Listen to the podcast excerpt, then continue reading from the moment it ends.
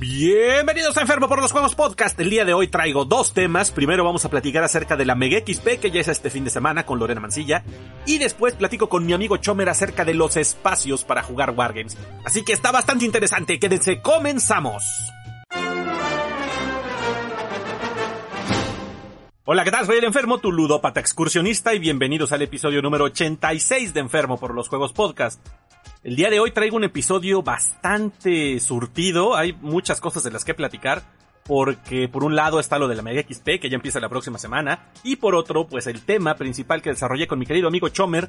Pero bueno, ya escucharán de eso más adelante. Primero, antes de comenzar, les recuerdo a mis patrocinadores. Tenemos a Red Queen Games, que tiene para ustedes wargames de miniaturas de la marca de Games Workshop, como Warhammer 40.000, Age of Sigmar, Underworld, Warcry, Blood Bowl, en fin, montón de cosas que pueden encontrar ahí de esta marca. También de Corvus Belli, con Aristeia e Infinity, juegos de Atomic Mass, este, slash Fantasy Flight, juegos de mesa, pinturas, accesorios y todo lo que ustedes quieran. Chequen su catálogo en redqueen.mx. Y para que sus mesas de juego siempre vistan con mucha elegancia, cheque todo lo que les ofrece KRB Studio con sus mats de neopreno de distintos diseños para distintos sistemas de juego, marcadores de objetivo, tokens de acrílico, escenografía en MDF y mucho más. Revisa todos sus productos en su página web krbstudio.mx. También no se les olvide unirse a la comunidad en Facebook de jugadores de Wargames de miniaturas en México, Warmex, donde nos damos cita a jugadores de distintas comunidades de juego, por lo tanto podemos este, resolver dudas, acercar personas a distintos Wargames y sobre todo convivir y hacer más fuertes estas comunidades en nuestro país, así que busquen en Facebook a Warmex. Y como siempre los invito a que si ustedes disfrutan el trabajo que vengo haciendo aquí en el podcast, en mis videos en YouTube y por todos lados donde me encuentren, pueden considerar apoyarme por medio de un donativo mensual a través de Patreon en patreon.com diagonal PLJ o por medio de donativos únicos en paypal.me diagonal. Pero sobre todo lo más importante es que me sigan en todas mis redes sociales, Facebook, Instagram, YouTube y Twitch, que me dejen comentarios en algunos de mis videos, transmisiones, podcasts, etc. y que le compartan a alguien mis contenidos para que de esta manera caigan en mis garras y yo me encargue de infectarlos de la fiebre del plástico y seamos cada vez más los que estamos metidos en este maravilloso hobby. Y ahora vámonos con los comentarios y saludos del episodio anterior. Y vámonos con los comentarios del episodio anterior, el de los bloqueos. Y empezamos con JP que dice, muy buenas, advertencia, este comentario estará largo. Uno, lo del bloqueo con pintar no lo sufro, ya que al estar en clases todavía no tengo mucho tiempo y después de las tareas, además de que las minis que ahora pinto me llevan esperando desde enero. Dos, con lo del bloqueo por comprar, en eso estoy ahora, ya que con el regalo de mis 15, el King Team no pienso en Hammer hasta diciembre y tal vez ya con mis ahorros puedo comprar algo considerable, pero ando dividido entre los marines de McFarland o el Wargame de Fallout ya que este juego se inspira en el Fallout 4, el primero lo jugué y el que más tiempo le he dedicado, como unas 600 horas aproximadamente. ¡Ay, güey! Y más porque trae personajes que en el juego son compañeros que yo aprecio como el detective Nick Valentine o el paladín Dance. 3. Con lo de los colores ni me complico ya que yo pinto lore o me fumo colores de los que no tenga y si no los creo. 4. Con lo de su bloqueo con podcast yo podría dejar una recomendación en cada uno de mis comentarios. 5. Con lo de las pláticas de viejito le digo que un gran sí. Esos podcasts son los que más consumo ya que soy una persona muy nostálgica y me gusta recordar o pensar en ese tipo de podcast. Y poder decir, ah no maestro, le pasó a mí o le pasó a mi papá y cosas de tiempos o celebraciones como Navidad o cosas así. Y luego me deja una postdata que dice gracias por las menciones en el podcast, señor. Y otra postdata que dice ya sé que es mucho, pero otra cosa que me inspira también es el lore, ya que pintar una unidad o personaje que conozca es simplemente placentero. Ok, pues muchas gracias por todos tus comentarios, JP. Gracias por las recomendaciones, las tengo en cuenta y sobre todo por aquello que dices de que sí te gustan los podcasts de la nostalgia. Eh, déjenme decir, JP es un chamaco de 15 años y ya tiene nostalgia. Mijo, espérate a que tengas mi edad y entonces podrás voltear a ver lo que ha pasado con los años con toda la nostalgia de lo vivido. Pero bueno, entiendo que te gusten las anécdotas, entonces ya lo tendré en consideración. Muchas gracias por los comentarios y saludos para ti y para Pedro. Nos estamos viendo, muchacho.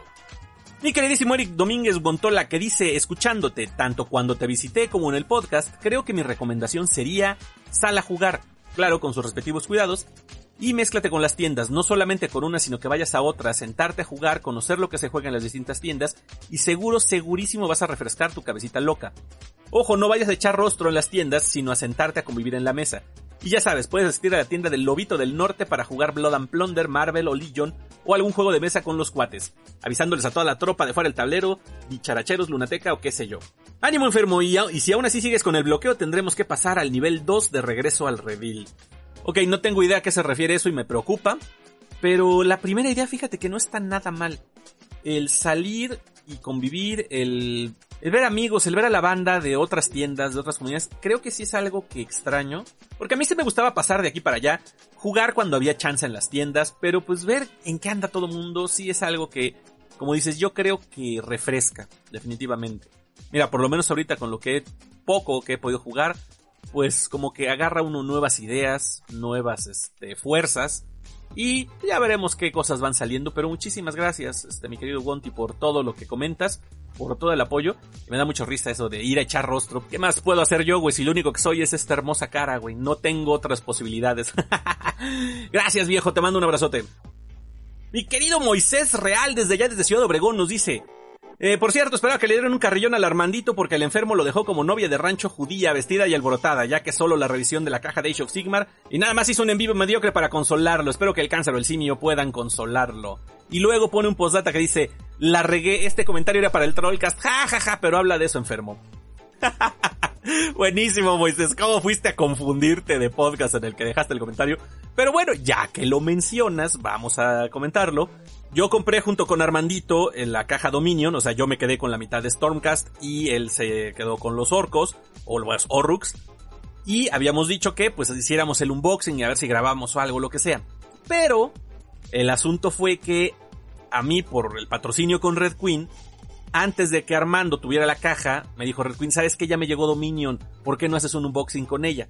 Y en este tipo de contenidos, pues mientras más pronto salgan es mejor. O sea, en cuanto tenga la caja, pues la verdad sí vale la pena hacer el unboxing para que la gente lo vea, porque además, pues siendo cosas para videos, para el YouTube y demás, eh, tienen mejor posicionamiento si salen pronto. O sea, perdón Armandito, esto fue estrictamente negocios. Aún así, pues luego, ya un par de días después, fui a ver al Armandito y pues hicimos un en vivo nada más de la entrega de la caja, de saludar ahí todo.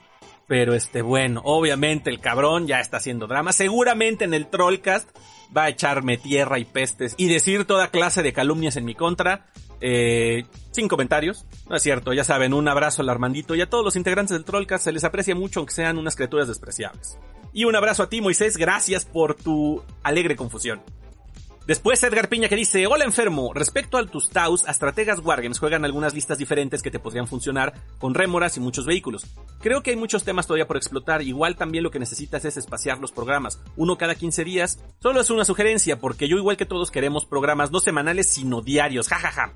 Debates podría ser una muy buena idea, STL originales, Scratch, estilos de pintura. Echo de menos las partes de trasfondo, comunidades de juegos, juegos como Flames of War, Warlord Games, análisis de novedades en profundidad, mesas temáticas de escenografía.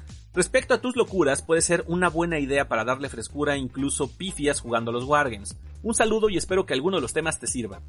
Muchas gracias Edgar, sí, la verdad están interesantes algunos. Digo, creo que unas cosas podrían ser más visuales. Es que hay temas que, que sí me los imagino más en video que este, sobre todo donde hay miniaturas, pintura de por medio, pues creo que son cosas que se aprecian más con este, la vista. Pero por ejemplo, eso de cada 15 días sí lo estoy analizando y lo, lo voy a contemplar. Pero es que la bronca es que luego hay temas que son pues, más de, de inmediatez, que los tengo que hablar o que me urge hablarlos, que de repente me dan las ganas de decir, esto lo tengo que tratar ahora.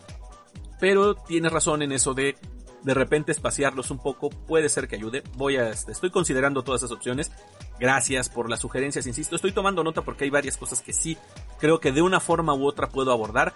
Lo del trasfondo ya lo voy a retomar, perdón, sé que llevo varios este, retrasados, pero es algo que ya quiero este, trabajar y que espero pronto ya poderles dar lo que ustedes están extrañando.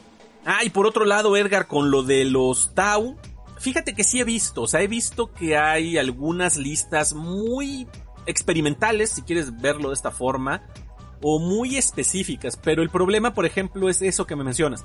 Requieren un cierto tipo de unidades y una cierta cantidad. Y yo, por ejemplo, no tengo rémoras, vehículos tengo no muchos, y la verdad pensar en comprarme muchos modelos de Tau ahorita, el decir, por ejemplo, la Storm Surge, esa todavía no la tengo porque no es un modelo que, que particularmente me atraiga, y el decir, voy a conseguir rémoras, voy a comprarme un Storm Surge, voy a comprarme otros dos aviones o otros tanques o algo así para probar una lista, una estrategia que a lo mejor me puede servir una vez. Pongamos por el, sobre todo por el factor de novedad, porque me ha pasado que cuando llevo algo diferente con mis amigos funciona.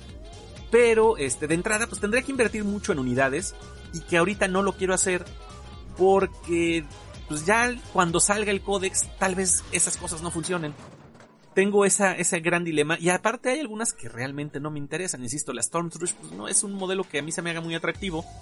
Y a lo mejor después, ya teniendo lo nuevo que salga con el códex y lo que funcione mejor, a lo mejor ahí sí completo mi ejército con cosas que sean útiles. Y lo del coleccionismo, decir, bueno, quiero tener todas las unidades, ya lo dejo en un segundo plano. Pero bueno, gracias por los tips, insisto, o sea, sí se aprecia, veremos qué puedo hacer con mis pobres Tau. Pero como ya vienen los mil hijos, eh, tendré con qué entretenerme mientras tanto. Muchas gracias por todo, Edgar, te mando un fuerte abrazo. Después mi tocayo Josh que dice, hola Olita, qué tema más interesante. Y analizando yo llevo más de un año bastante bloqueado con 40.000. Tantas novedades para los Marines tan de golpe y tan seguidas, unidas al cambio de edición y una apatía hacia la empresa me tienen bloqueado en cuanto a querer volver a entrar al juego. No me emociona. Todo lo contrario con Legion, le tengo muchas ganas, pero la empresa Atomic Mass Games me tiene bloqueado el stock de minis. Jajaja. En cuanto a una solución al bloqueo, deja aparcado un tiempo este proyecto, juego, pintada, compra. Si sigues pensando en él, él solo encontrará el camino para poder desbloquearlo. Si va quedando atrás es que realmente no te interesa y puedes dedicar tu cerebro a otra cosa. Así que ya sabes, hermano enfermo, en estas fechas con la pandemia que nos tiene ya cansados, si necesitas unas vacaciones de podcast, hazlas. Aquí estaremos cuando vuelvas, un abrazote.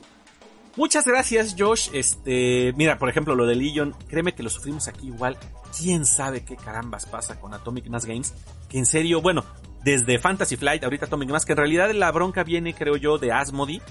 Pero qué onda con su distribución internacional, realmente tampoco les interesan los mercados internacionales. Sí está muy jodido, la verdad. Pero bueno, pues hacerle, apañárselas como uno pueda, lamentablemente. Digo, no sé allá en España como esté Amazon, aquí sí consigues algunas cosas, aunque las novedades pues están más difíciles.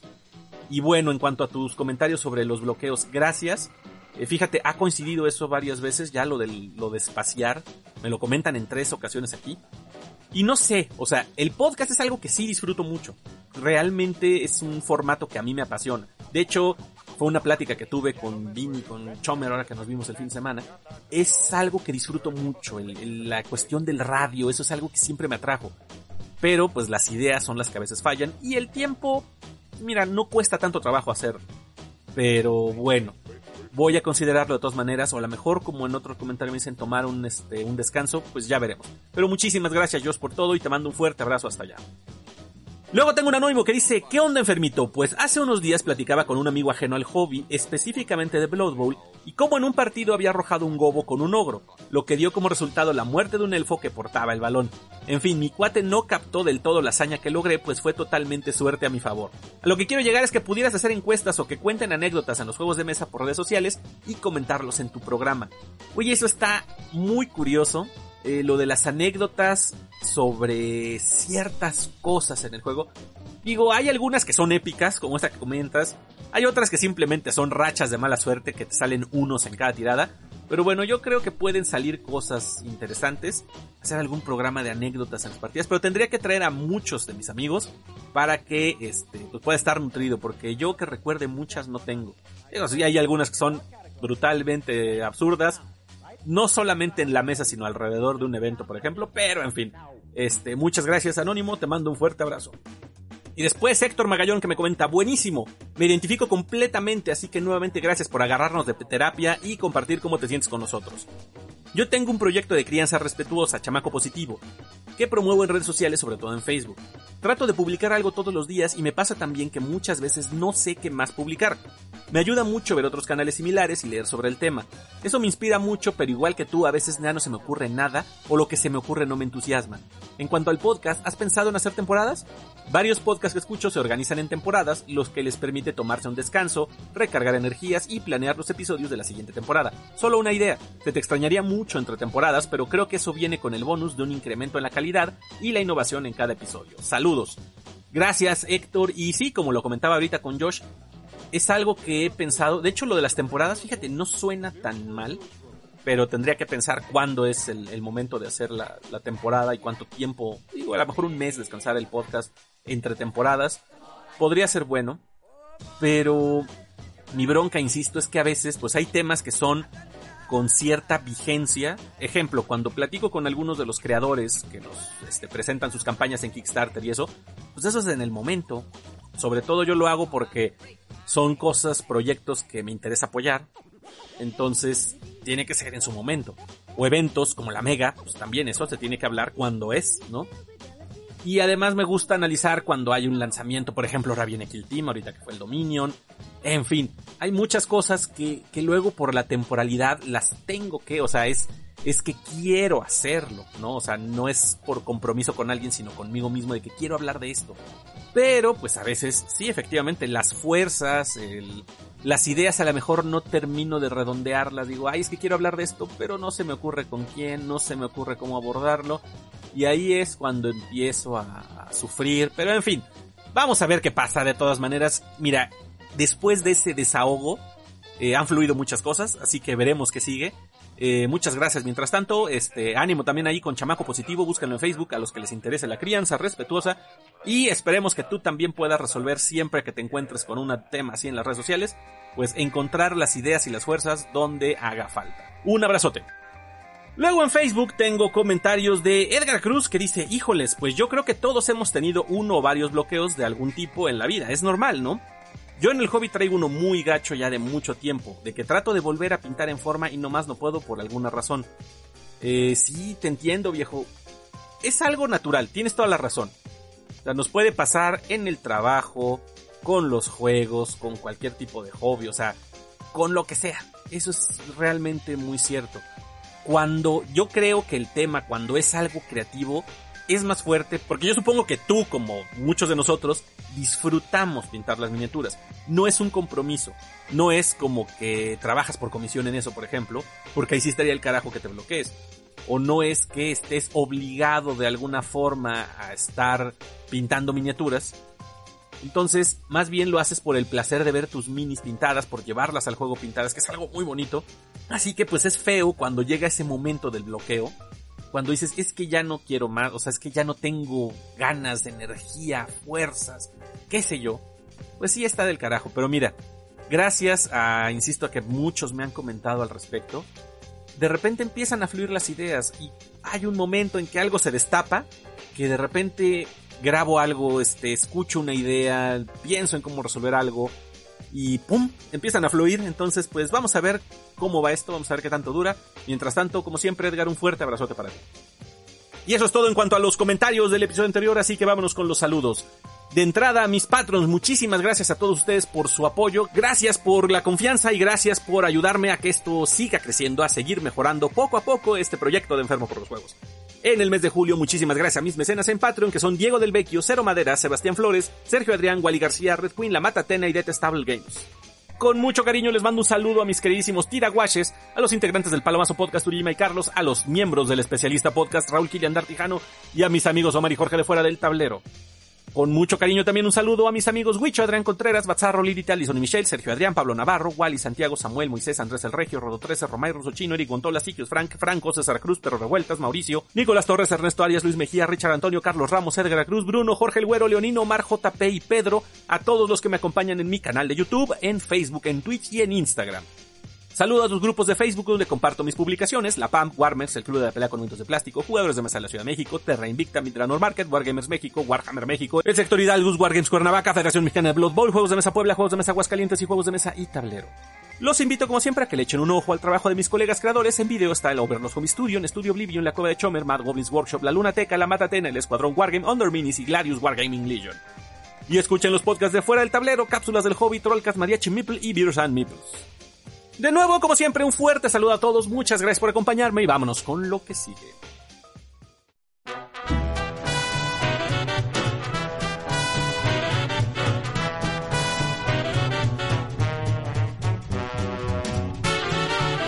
Y vámonos con las notas. Sí, de nuevo, nada más. Todavía no trabajo trasfondo. Ustedes disculpen, ya tenía ganas, pero hoy no tuve tiempo, varias cosas. Bueno, este fin de semana estuvo movido. Así que vámonos con las notas. Empezamos con Games Workshop que esta semana ya está ahorita en prepedido disponible la caja de los Beasts Nagas, la nueva caja de orcos, que viene con 26 nuevas miniaturas y el códex adelantado de orcos, además de las data cards chunchitos y demás. Eh, pues ya están prepedidos, insisto, esta semana. Y bueno, un detalle importante, el códex de orcos todavía no tiene fecha. Este es un lanzamiento anticipado que va a salir con esta caja, así que todavía habrá que esperar a ver cuándo ya es la fecha del lanzamiento del códex formalmente, el que esté el acceso de todos, no nada más los que compren la caja de Beasts and Nagas. Digo, esto yo creo que es para es gancho para venderlo. Pero bueno, esperemos, ya será de los próximos de todas maneras, no hay anunciados otros. Salvo lo que, ojalá, ya llegue rápido, Mil Hijos y Grey Knights. Luego, por otro lado, ya han estado mostrando las reglas y características de la nueva edición de Kill Team. Y la verdad, sí pinta muy interesante. Los que me siguen aquí en redes y demás, ya habrán escuchado. A mí no me gustaba ya el Kill Team. El Kill Team, la edición anterior, me resultaba aburrido. Sobre todo cuando sale novena ya terminó de, tener atractivo para mí. Porque era jugar las reglas de 40.000 tal cual, pero en chiquito, adaptadas ahí a medias a un formato que realmente no era gran cosa, no era interesante. El único valor que tuvo en algún momento para mí era jugar con pocas minis en un espacio más reducido y con menos tiempo. Por eso me echaba unas partidas entre semana y algo porque pues, era más fácil que llevar todo mi ejército, ¿no? Pero ahora se ve que este nuevo diseño del juego está interesante. Eh, ya salió el nuevo modelo de las data cards, por ejemplo, y cambian muchísimo con respecto a la edición anterior. Tienen nuevas habilidades y nuevas este, características, nuevos stats que se están introduciendo. Como por ejemplo algo que dice los límites de punto de acción. O sea que ahora tendrás ciertos puntos de acción para destinar a tus unidades y activarlas. Más o menos yo imagino como es eh, las órdenes para activar en Infinity. O más bien creo yo como los puntos de acción que tienes en Blood and Plunder o en este Wild West Exodus y demás donde dependiendo de una carta que saques le puedes asignar ciertas acciones a una unidad, ¿no? Entonces, algo así creo que está interesante. Eh, se le subieron las heridas, ahora los, las unidades, bueno, los modelos tienen varias heridas, pero obviamente pues las armas van a generar más daño, pero ya no es de que te hago una herida y te mueres, sino que dependiendo con qué te pegan, pues es la cantidad de daño que recibes, lo hace un poco más interesante y más durable las unidades. Era gacho que en Kill Team llegaban y te volaban de uno a otro de repente si tenías malas tiradas. Eh, también algo que me llamó la atención, el Weapon Skill y el Ballistic Skill eh, están indicadas en el arma. No es en la data card del personaje, sino cada arma tiene su atributo ahí asignado. Así que eso me pone a pensar que habrá unidades que tengan distintos valores para disparar y para pegar con distintas armas, lo cual pues pinta interesante. Insisto, cambian las dinámicas del disparo, cambian las dinámicas del combate cuerpo a cuerpo. O sea, en general es un juego nuevo y por lo que voy viendo hasta ahorita, creo que pinta interesante. Yo definitivamente voy a comprar la caja, no engaño a nadie, ya no digo que no a nada. Me voy a comprar la caja completa porque quiero el juego, quiero probarlo y realmente quiero ver qué tan distinta es esta experiencia en el universo de Warhammer 40.000. Y pues ya los este, Dirt Corps están bonitos, los orcos están padres, no es que yo quiera hacer un ejército de orcos, pero un kill team es más fácil de llevar, ¿no? Ese es lo peor de ese juego, es muy fácil armar un kill team. Pero en fin, ya pronto esperemos que este, salga la fecha del kill team, que va a llegar para agosto, así que lo tenemos muy cerca. Y por otro lado, también entre las novedades, ya sabemos que va a venir algo de los Grey Knights y los Thousand Sons, y anunciaron una nueva miniatura que va a salir para los Grey Knights, el Castellan Crow. Esta es una nueva versión de una mini anterior y comparativamente está mucho más detallada, o sea, es un modelo más impresionante, es un personaje muy destacado y lo refleja el modelo. El anterior pues era muy similar a los otros, a cualquiera de las otras unidades de los Grey Knights, nada más traía una espadota y un estandarte. Ahora ya le dieron mucho más personalidad. No es un primaris, no es que lo hayan hecho más grande, Simplemente les tiraron tal vez un poco el modelo, jugaron un poco con las proporciones, le pusieron una peana más grande, o sea, decoración en la base y todo, pero está muy padre. Las Grey Knights en general tienen unas minis muy bonitas y bueno, esto es lo primero que anuncian de lo nuevo que va a salir de Grey Knights. Todavía no sabemos si es que van a haber primaris para los Grey Knights, así que ya estaremos pendientes y a ver qué me sacan para mis mil hijos. Luego de Atomic Mass Games anunciaron nuevos lanzamientos para el Marvel Crisis Protocol viene una nueva ola de minis con la temática del Doctor Strange y la magia. Y de entrada traen una nueva mini del Doctor Strange, que bueno, esa es de las partes que luego digo, ay, no está chido que estén repitiendo. O sea, ya hay dos Black Widows, dos Spider-Man y ahora hay dos Doctor Strange. Creo que no es lo mismo con el Capitán América, por ejemplo, que va a estar el Capitán América Steve Rogers y el Capitán América este Falcon, ¿no? Entonces, ahí no es la misma mini o no es el mismo personaje. Aquí sí ya es por lo menos según mis cuentas, el tercer personaje que tiene dos miniaturas. No está tan chido eso, pero bueno, el modelo está padre, eso sí. Además, vienen Mordo, el Ancient One, Dormammu, está muy padre ese modelo. Eh, Doctor Voodoo y Hood, que no tengo ahí quiénes son esos. Y algo que está muy padre y muy interesante y que seguro carísimo es el edificio del santuario de Nueva York, el edificio del... La oficina del Doctor Strange, pues su oficina de mago. Eh, esa es una nueva pieza de escenografía para el juego y está muy bonita. Entonces, ah, hijos, nada más me da miedo saber en cuánto va a salir, pero pues pinta interesante, ¿no? Eso es de lo próximo que está anunciado para Marvel Crisis Protocol. Y en notas varias, eh, de, primero, dense una vuelta por el Kickstarter de Patio de Fruta Baja. Este juego, que se acuerdan vino a platicar conmigo Iván Escalante, todavía está su campaña, eh, no ha alcanzado la meta, así que échenle un ojo.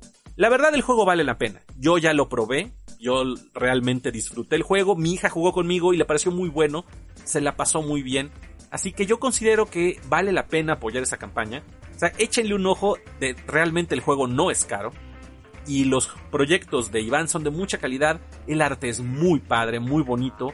Así que es un proyecto que si disfrutan juegos de mesa dinámicos, divertidos para jugar en familia, pero que no por eso sean simplones, vale mucho la pena el patio de fruta baja. Repito, échenle un ojo a su campaña en Kickstarter, búsquenlo así como tal, patio de fruta baja, o busquen su página en Facebook y ya de ahí pueden llegar a la campaña. Todavía le quedan como 15 días, vale la pena que lo apoyen gente, así que échenle una mirada a eso. También hay otra campaña en Kickstarter que esta todavía no empieza, pero ya está cerca de arrancar, que es la del juego de Patria Libre de Malinche Games. Eh, luego vamos a tener aquí de invitado a Saúl, que es el desarrollador de este juego. Él ya tuvo un juego previo, que es el de Tierra y Libertad. Y lo que tiene muy interesante estos juegos es que son históricos de México. Eh, Tierra y Libertad está ambientado o está desarrollado en la época de la Revolución Mexicana y este de Patria Libre está en la época de la independencia de la Nueva España, o sea, la independencia de México. Y pues el juego realmente por la temática ya es bastante atractivo. Todavía no lo juego. De hecho, me acaba de llegar el prototipo de parte de Malinche Games. Muchas gracias, Saúl. Eh, voy a echarle una ojeada en estos días y espero platicar pronto con él para traerlo aquí con ustedes y que escuchen qué hay detrás de este juego y ya les platicaré mis impresiones una vez que este, ya lo ponga en la mesa y vea de qué va. Pero mientras tanto les voy a compartir el enlace a la pre-campaña que hay en Kickstarter para que reciban la notificación cuando salga el juego, así que estén pendientes en mis redes, les voy a dejar ahí esa liga para que entren y se suscriban.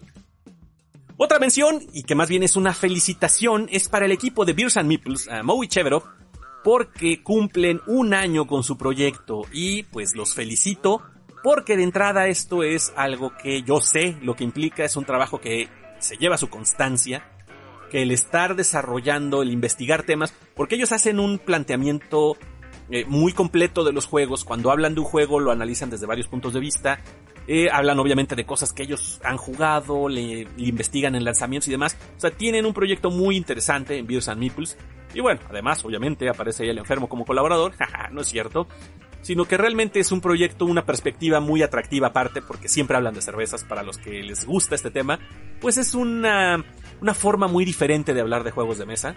Así que felicito al equipo, felicito a los dos, Mo Chevero, felicidades por haber cumplido un año con Beers and Meeples, que sean muchos más. Les digo, yo sé lo que implican estos esfuerzos, así que este, muchísimas felicidades. Y los invito a que busquen su podcast, está en las plataformas lo pueden encontrar en Spotify, en ebooks y demás. También los pueden buscar a ellos en Facebook. Y esto es porque van a hacer algunas dinámicas para festejar su aniversario. Van a dar algunos obsequios. Eh, búsquenlos ahí en sus redes. Y por ahí de hecho va a haber algo de parte de Enfermo por los Juegos. Así que pues estén pendientes. Luego en cuanto a mis loqueras, pues bueno, de entrada creo que también yo tengo motivos para festejar porque ya llegué al número mágico de 2000 suscriptores en mi canal de YouTube. Y esto pues me llena de emoción. La verdad, cuando yo empecé con el canal, no esperaba, o sea, no, no sabía qué esperar. Fue algo, una idea que se me ocurrió de repente. O sea, fue de esos proyectos que dicen, ah, lo voy a hacer y vamos a ver qué pasa, ¿no? No fue algo que trajera yo, este, un análisis previo, este, un estudio del mercado, nada, nada. Yo dije, voy a hacer esto y la verdad lo hice cuando apenas empezaba en los Wargames sin una experiencia amplia en términos de pintura, sin conocer muchos juegos ni nada, sino simplemente con las ganas de compartir el gusto que yo tenía por los Wargames. En ese tiempo nada más jugaba Warhammer 40.000, oh, el pequeño enfermo, lo que no sabía que le venía. Pero es un proyecto que así surgió y ha ido creciendo y he disfrutado muchísimo hacerlo. Me ha dado muchísimas satisfacciones. he conocido a muchísima gente a través de esto, he recibido el apoyo de muchas personas de distintas maneras y pues es algo muy, muy gratificante. El alcanzar 2.000 seguidores puede parecer un número nada más, pero bueno, es un número que para mí me resulta muy, muy importante el ver que ha crecido de esa forma el proyecto, que hay gente que me acompaña en mis transmisiones, que hay gente que se acerca a mí, que ya formamos vínculos, formamos amistades, es muy bonito. Entonces, quiero agradecer a todos por acompañarme en esos proyectos, tanto en YouTube como aquí en el podcast. Es algo que yo valoro mucho, que me emociona bastante y que tengo ganas de seguir todavía a ver hasta dónde topa, pero que va para adelante. Gracias a los que me han apoyado, eh, patrocinadores sobre todo que han creído en mí, me han mandado productos, me han mandado prototipos, me apoyan por medio de Patreon, gracias a los patrons que están ahí conmigo y que es sin ninguna recompensa. Eso es algo que alguna vez alguien me comentaba. Oye, pero es que si quieres este, tener gente en el Patreon, tienes que darles algo. Por otro lado, alguien muy sabio y muy querido me dijo, tú no tienes que andar regalando nada porque estás tú haciendo un trabajo. Estás dando tu tiempo, estás dando un esfuerzo y si la gente te quiere apoyar por eso, pues está chido. Pero no además de todo el trabajo que haces, todavía les tienes que dar un extra para que te apoyen, está muy jodido. Y tiene razón, realmente, y es alguien que tiene mucha experiencia en esto.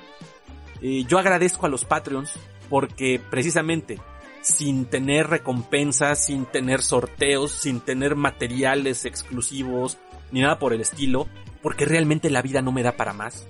Yo no tengo ni recursos muy amplios para decirles voy a rifar algo cada mes a los Patreons, ni tampoco tengo tiempo para generar más contenidos.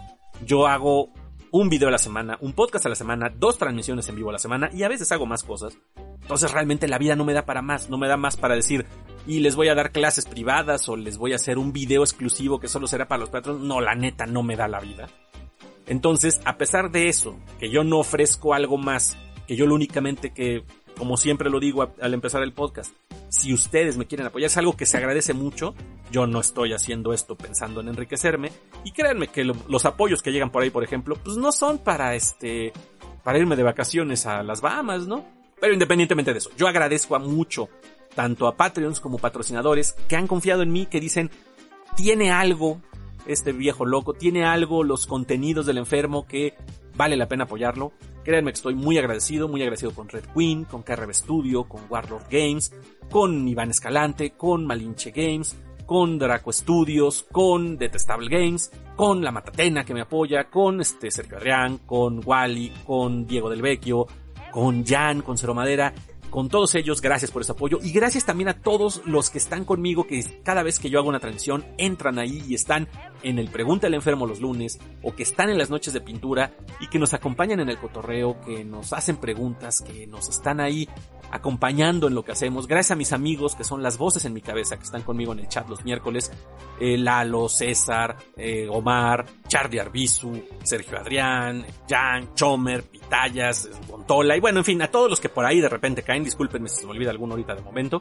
Muchísimas gracias a todos, muchísimas gracias a los que siempre están ahí y bueno, eh, gracias a todos, gracias, gracias, gracias, gracias, es muy bonito esto y a seguirle, insisto, esto motiva a seguir creando, seguir buscándola, seguir esforzándome para que siga el enfermo por los juegos durante todo el tiempo que sea posible. Y bueno, más o menos vinculado eh, con la temática de mis actividades, eh, voy a hacer algunas cuestiones para el podcast. Bueno, no, no va a cambiar el podcast, sino voy a hacer nada más un cambio en la distribución.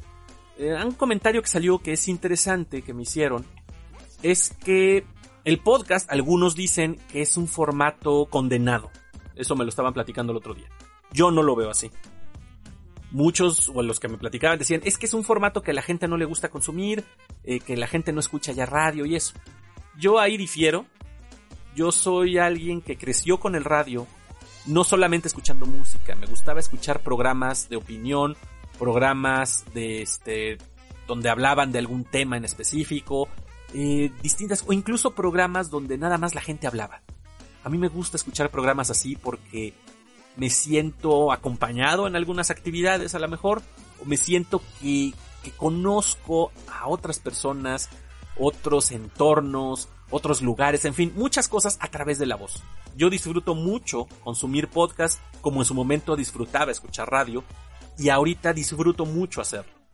el formato de podcast, el formato de voz, es algo que a mí siempre me ha llamado la atención. Entonces yo ahí difiero con mis amigos que dicen que el formato de podcast ya es un formato que va a ser superado.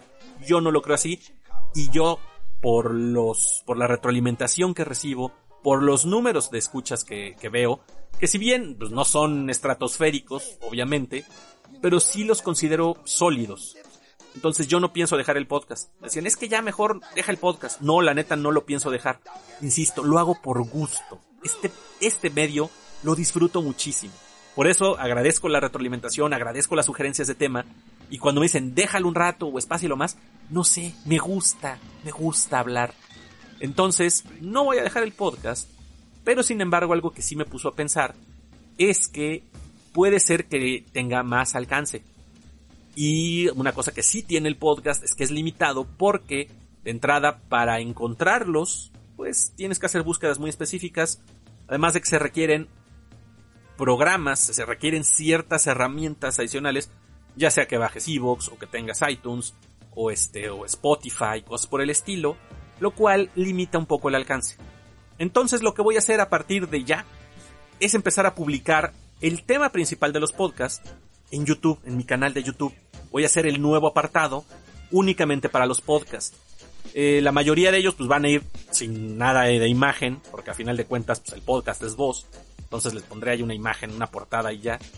Pero sobre todo van a ser los temas que de repente... Pero sobre todo van a ser los temas porque creo que eso es contenido útil, valioso en algunos casos, interesante en muchos, donde tengo invitados que nos aportan cosas muy buenas. Entonces yo no quiero que esos contenidos pues se queden ahí como que perdidos en la podcastfera, sino que los voy a subir a YouTube solamente el, fragmento del tema. Y con lo del trasfondo, que también me ha comentado mucho, pues esos les voy a subir como mini cápsulas. Igual, con el puro audio y una imagen de portada o algo por el estilo, las voy a empezar también a publicar por ahí para que pues tenga mayor alcance para aquellos que no son nacidos a escuchar podcast, porque esa es la realidad. Sé que así como yo lo disfruto mucho, los comentarios que me hicieron amigos que ellos no lo consumen, que no es un formato que les guste, tienen razón, yo supongo, así que voy a empezar a incluir entonces o publicar extractos de todo lo que es este programa, de todo lo que a mí me gusta hablar aquí, pero la parte fuerte, digamos, el núcleo, el tema, los voy a empezar a compartir en YouTube para que pasen la voz, a lo mejor a alguien que no le encanta escuchar podcast, pero que consideren ustedes que lo podemos infectar, pues ahí hay otro medio, ahí hay otra forma de hacerlo, con estos temas que analizamos aquí, con las reflexiones que luego les comparto, con las entrevistas y demás, por medio de mi canal de YouTube también. Y por último, nada más para hacer mención y sobre todo porque el Buntola en su recomendación va a hacer referencia a esto. Este fin de semana había organizado un retiro con mis queridos amigos, los del Escuadrón Wargame, a una ubicación secreta donde nos íbamos a dedicar dos días prácticamente a jugar Wargames, a jugar juegos de mesa, y a echar un cotorreo bien a gusto, alejados de la civilización, de todo. Estábamos, este, originalmente íbamos a ir Omar, Jorge, César, eh, Chente, Chomer, el Charlie Arbizu, querido amigo Mikel también estaba invitado, y yo. Por angas y mangas, se empezó a disolver esto, o empezó a... Empezaron a haber bajas, Omar de repente por un motivo no pudo, de repente Jorge también dijo yo no puedo, Luego este Arbizu pues tenía compromisos, Mikel ya no llegó, y César de repente tampoco, muchos por temas de salud, otros porque se les atravesó esto, aquello. Al final solo terminamos siendo Chomer, Vini y yo. Sin embargo, nos la pasamos muy a gusto platicando. Fue un rato muy, muy agradable, muy refrescante, como le decía hace rato al Gontio, como él me comentaba. Fue muy padre convivir con mis amigos, escucharlos, eh, saber en qué están, saber sus perspectivas respecto al juego, a los mismos contenidos que hacemos, porque a final de cuentas cada uno de nosotros estamos involucrados en algún medio, ¿no? Eh, Chomer con su cueva, Vini con los characheros, yo con mis ondas aquí. Entonces fue muy enriquecedor.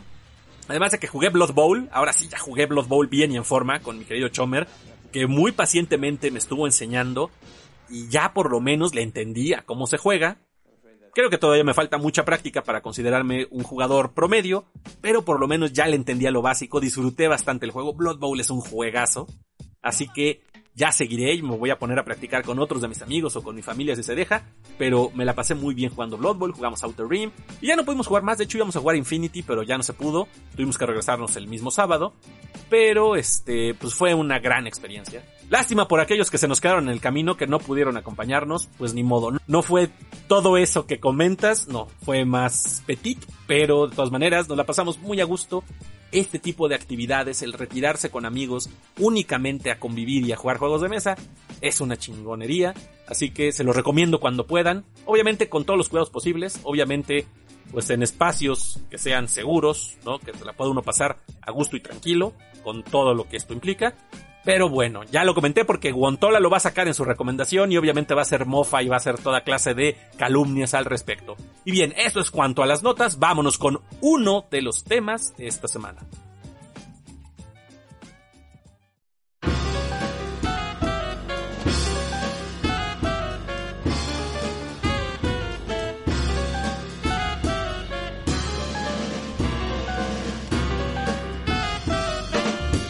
Me acompaña hoy nuevamente Lorena Masilla, que es este del equipo organizador de la Mega XP.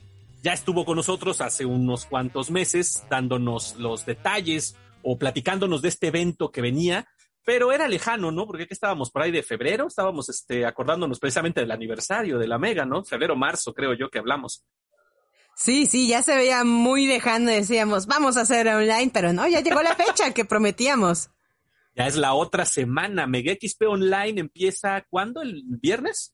A partir del viernes a las 2 de la tarde. De hecho, por ahí vamos a inaugurarlo con una conferencia de un autor. Se llama Klaus Jürgen, el creador de Carcassonne. Nada más y nada menos. Así es. Vamos a inaugurar un poquito antes por cuestión de horarios que tenemos que acomodar con el autor, porque pues está en Europa y pues Ahí nada más tuvimos que acomodar tantito, pero las actividades inician a partir de las 2 de la tarde hasta las 8 de la noche y sábado y domingo vamos a estar de 12 del día hasta las 8 de la noche. Ok, a todo dar, está muy bueno eso, ¿eh? Y digo, Klaus Jürgen, pues no es, insisto, no es cualquier cosa. Está muy interesante. Vamos a empezar con eso, con las conferencias, porque tienen buena plantilla, ¿no? Para, para el, a lo largo del evento. Bueno, lo que pasa es que cuando dijimos queremos tener conferencias, la verdad nos acercamos con nuestros amigos del Centro de Cultura Digital y Laboratorio de Juegos, porque ellos durante toda la pandemia han estado haciendo tanto las noctabundas, han estado con el Global Game Jam y fue de, bueno, la verdad, nosotros tenemos cierta experiencia, pero ellos han estado más activos, son los que mejor nos pueden asesorar y fue de, vamos a hacer una alianza para hacer conferencias, tanto que ellos nos pueden dar, lo que nosotros conocemos, y empezamos a hablar de qué conferencias podrían ser atractivas para el público. De ahí es que generamos varias, nosotros buscamos tanto con algunas editoriales que iban a estar dentro de Mega, eh, que pudieran ser, eh, podríamos ver qué autores pudiéramos traer. Ahora también sonaba muy ideal de, no pues, podemos traer más autores, sí, fue mucho más fácil y vamos a tener tres autores algo que no habíamos podido tener en una edición física tan fácil porque es pensar que el vuelo, traslado y demás, y para ellos es muy difícil. Y aún así en la digital sigue viendo, hay que ver sus horarios, hay que ver agenda y demás. Y bueno, logramos tener a Klaus Jürgen de Carcassonne, a esta Elizabeth Hargrave de Wingspan y a John Declare de Space Base. Entonces ya los tenemos y pudimos calzar sus horarios y de ahí hemos generado pues otras conferencias que sean atractivas para el público en general. Eh, va a haber un programa entonces de varias conferencias, digamos que estas son las magistrales, ¿no? Las, las grandes, y eh, va a haber conferencias a lo largo de los tres días. Así es, van a haber diferentes conferencias, vamos a tener conferencias, por ejemplo, enfocadas como hacia el rol, vamos a tener conferencias enfocadas hacia la creación de juegos de mesa, algunas otras de, por ejemplo, si generas contenido eh, con algunos generadores, es de cuál es su experiencia de ellos generando contenidos, eh, otras de hay una que se llama Fuck Up Night, es de algunos creadores que ya hicieron sus juegos de mesa, pero eh, ¿cuál ha sido su experiencia? Tanto las cosas buenas como las malas, y que lo digan mm. tal cual.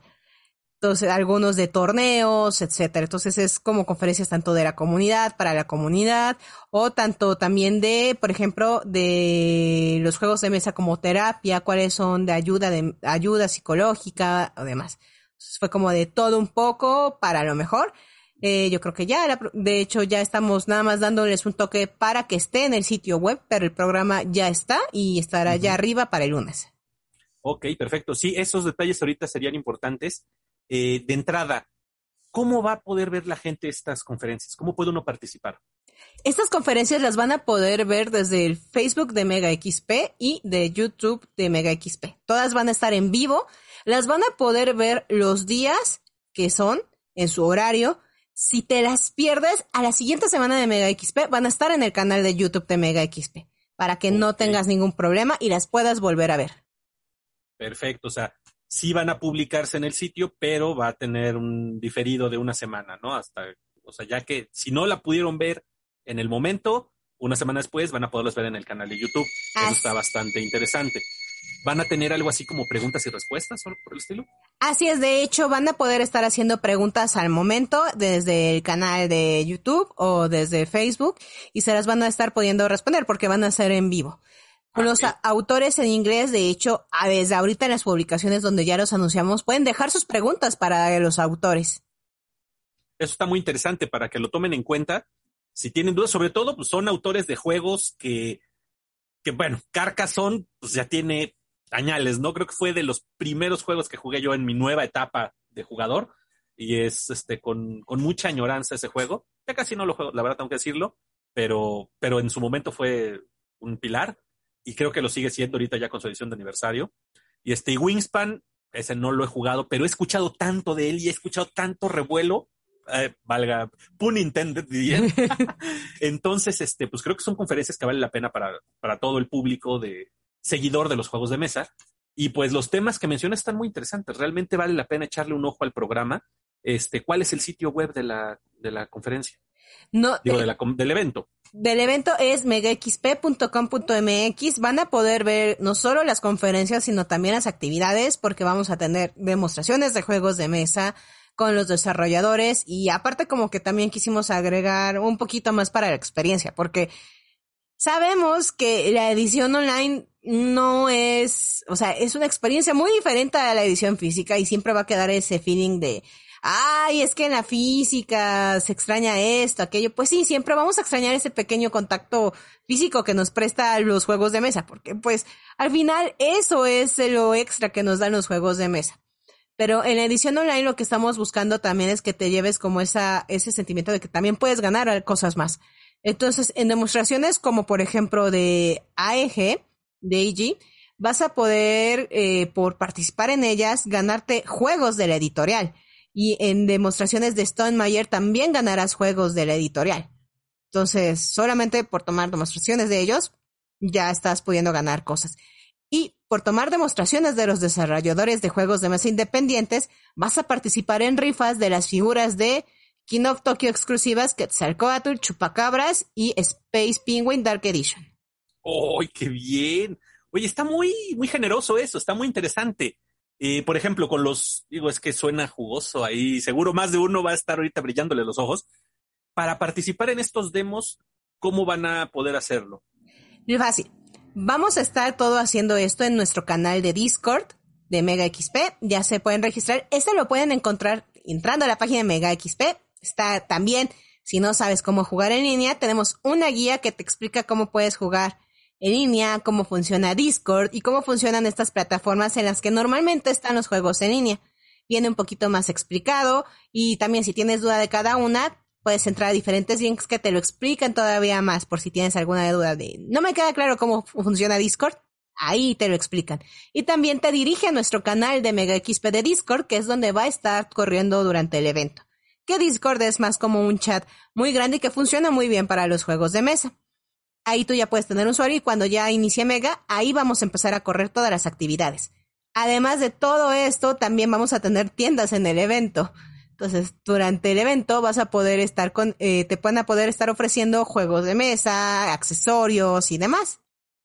Eso precisamente era algo que te quería preguntar porque, digo, es muy padre lo de los juegos de mesa, el ir a la mega, conocer los demos, este, participar. Yo me acuerdo, la gente el año pasado, si fue el año pasado, todavía el año pasado, ¿no? Sí, sí, el este, año pasado. ya no sé dónde estoy. eh, pues veíamos las mesas, toda la gente así abarrotando los demos, los torneos y demás, era algo muy bonito. Pero algo que por lo menos al, acumulador, no puedo decirme coleccionista porque yo solo acumulo que hay en mí, pues me encanta ir a ver las tiendas y ver qué tienen aquí y ya llegó esto nuevo y mira esto, qué colores tan bonitos, ¿no? Yo me voy así como bicho por las cosas brillantes. Entonces, esa parte de la tienda, a final de cuentas, el poder ir y comprar, el ir y chacharear, es algo que, ¿cómo nos lo van a dar? En este caso invitamos a tiendas, van a tener sus canales y ellas te van a estar ofreciendo en ese día descuentos, te van a estar ofreciendo su catálogo. En esta edición vamos a tener a Beyond Games, vamos a tener a Mikiri, que es una tienda de Baja California, que van a estar ofreciendo sus juegos, descuentos, envíos. Vamos a tener Acomodado, que es una tienda de que vende en sí mesas especializadas de juegos de mesa y accesorios. Mochilas Champs, que vende tanto rol como mochilas especializadas de juegos de mesa. Jugando Ando, que también es una tienda especializada de juegos de mesa y que es una distribuidora de algunas líneas, especialmente de juegos de mesa, eh, que van a estar ofreciendo todo esto. Lo que van a hacer es que tú vas a poder meterte a sus canales y te van a ofrecer todo su catálogo y vas a poder comprar al momento los juegos de mesa y ellas tienen servicio online. Ok, ok. Entonces, eso sí que quede claro para la gente, ¿no? La entrega, los servicios, todo eso Directo. por parte de las tiendas, ¿no? Así o sea, es. que no haya ahí un este un ay, me este Mega- es con la mega no. No, Es- no, son no. intermediarios, digamos, ustedes están poniendo el espacio, como en como sucede en la física, Ajá, a final de cuentas, ¿no? Como en la física nosotros les damos el espacio para el stand y ellos venden, nosotros igual aquí, nosotros les estamos dando el espacio online y ellos tienen el espacio para hacer sus ventas. Entonces nosotros de ninguna manera estamos interviniendo en sus ventas. Ok, ok, eso está muy bien. Pero digo, sí es un, vamos a decirle, un paliativo para ese, ese gusto por ir a estar ojeando y todo, que pues, insisto, yo eso es algo de lo que voy a extrañar mucho. A mí me encantaba ir y estar pajareando y a la mera hora pues, salir con quién sabe cuántas cosas encima, ¿no? Que eso es lo que es muy bonito. Pero, pues, gente, ahorita no podemos tener eso. Eh, tendremos que, este, buscar la manera y sobre todo aprovechar ofertas, ¿no? Porque me imagino que se van a poner guapas las tiendas. Así que, este, para que toda la gente se prepare y caiga por allá. Sí, así esperamos. Y lo que también te puedo decir es que sí, ya tenemos fecha para Mega XP 2022. Es para marzo y tenemos nueva sede. Entonces, no, no va a ser en la sede que siempre lo hacíamos. Es una nueva sede y eso lo que esperamos es que sea mucho más grande la próxima Mega XP. ¿Va a ser más grande entonces? Sí. Oh, piso enorme. Eso es lo que esperamos, que todo esté así. En... Que en un solo piso, sí. Sí, Oh, sí, bueno. ya, ya verdad no se estaremos. Porque estar subiendo escaleras y ca- cargando tripiés, mochila y todo, créeme que yo te lo agradezco bastante porque el año pasado sí acabé después de los dos días como chancla. Oye, pero va a estar muy interesante. Entonces, marzo del próximo año ya volvemos a vernos. Sí, sí, para el primer fin de semana de marzo nos vamos a estar viendo. Ah, Entonces, ya sabes que estoy apuntado. Qué gusto me da escuchar eso. Es muy buena noticia. Y, por ejemplo, algo que me preguntan por aquí, este, ah, porque bueno, recuerden que cuando hago entrevistas, como en este caso con Lorena, estoy también transmitiéndola en vivo por Twitch. Esto lo van a estar escuchando ahorita seguramente algunos en el podcast, pero síganme en Twitch, en twitch.tv diagonal el guion bajo enfermo, porque cuando hago entrevistas, como con Lorena en este caso, la gente puede entrar ahí en el chat y dejarnos preguntas. No acostumbramos a interrumpir la conversación, pero bueno, hay cosas que vale la pena este, preguntar. Me dice por aquí mi queridísimo Mau que va a haber algo relacionado con los wargames de miniaturas. no logramos concluir algo, por ejemplo, estábamos hablando ahí con el grupo que me pasaste de Wargames, pero la comunicación sí fue muy lenta, tanto entre ellos como yo. Y luego queríamos ver algo con GameSmart, la verdad, porque él es el distribuidor autorizado. Pero ay, entre eso no se terminó de concluir y no logramos concluir lo del torneo. Eso fue la verdad. Porque, por ejemplo, era con lo más cercano a Wargame que íbamos a poder tener. Y no se terminó de que- concluir. Mira, la verdad es complicado, o sea, partidas de 3, 4 horas en línea. Híjole. O sea, sí creo que lo más cercano que tendremos es un torneo de Aristella por parte de, Mochilas Champs. Vamos a tener un torneo de Aristella, eso sí.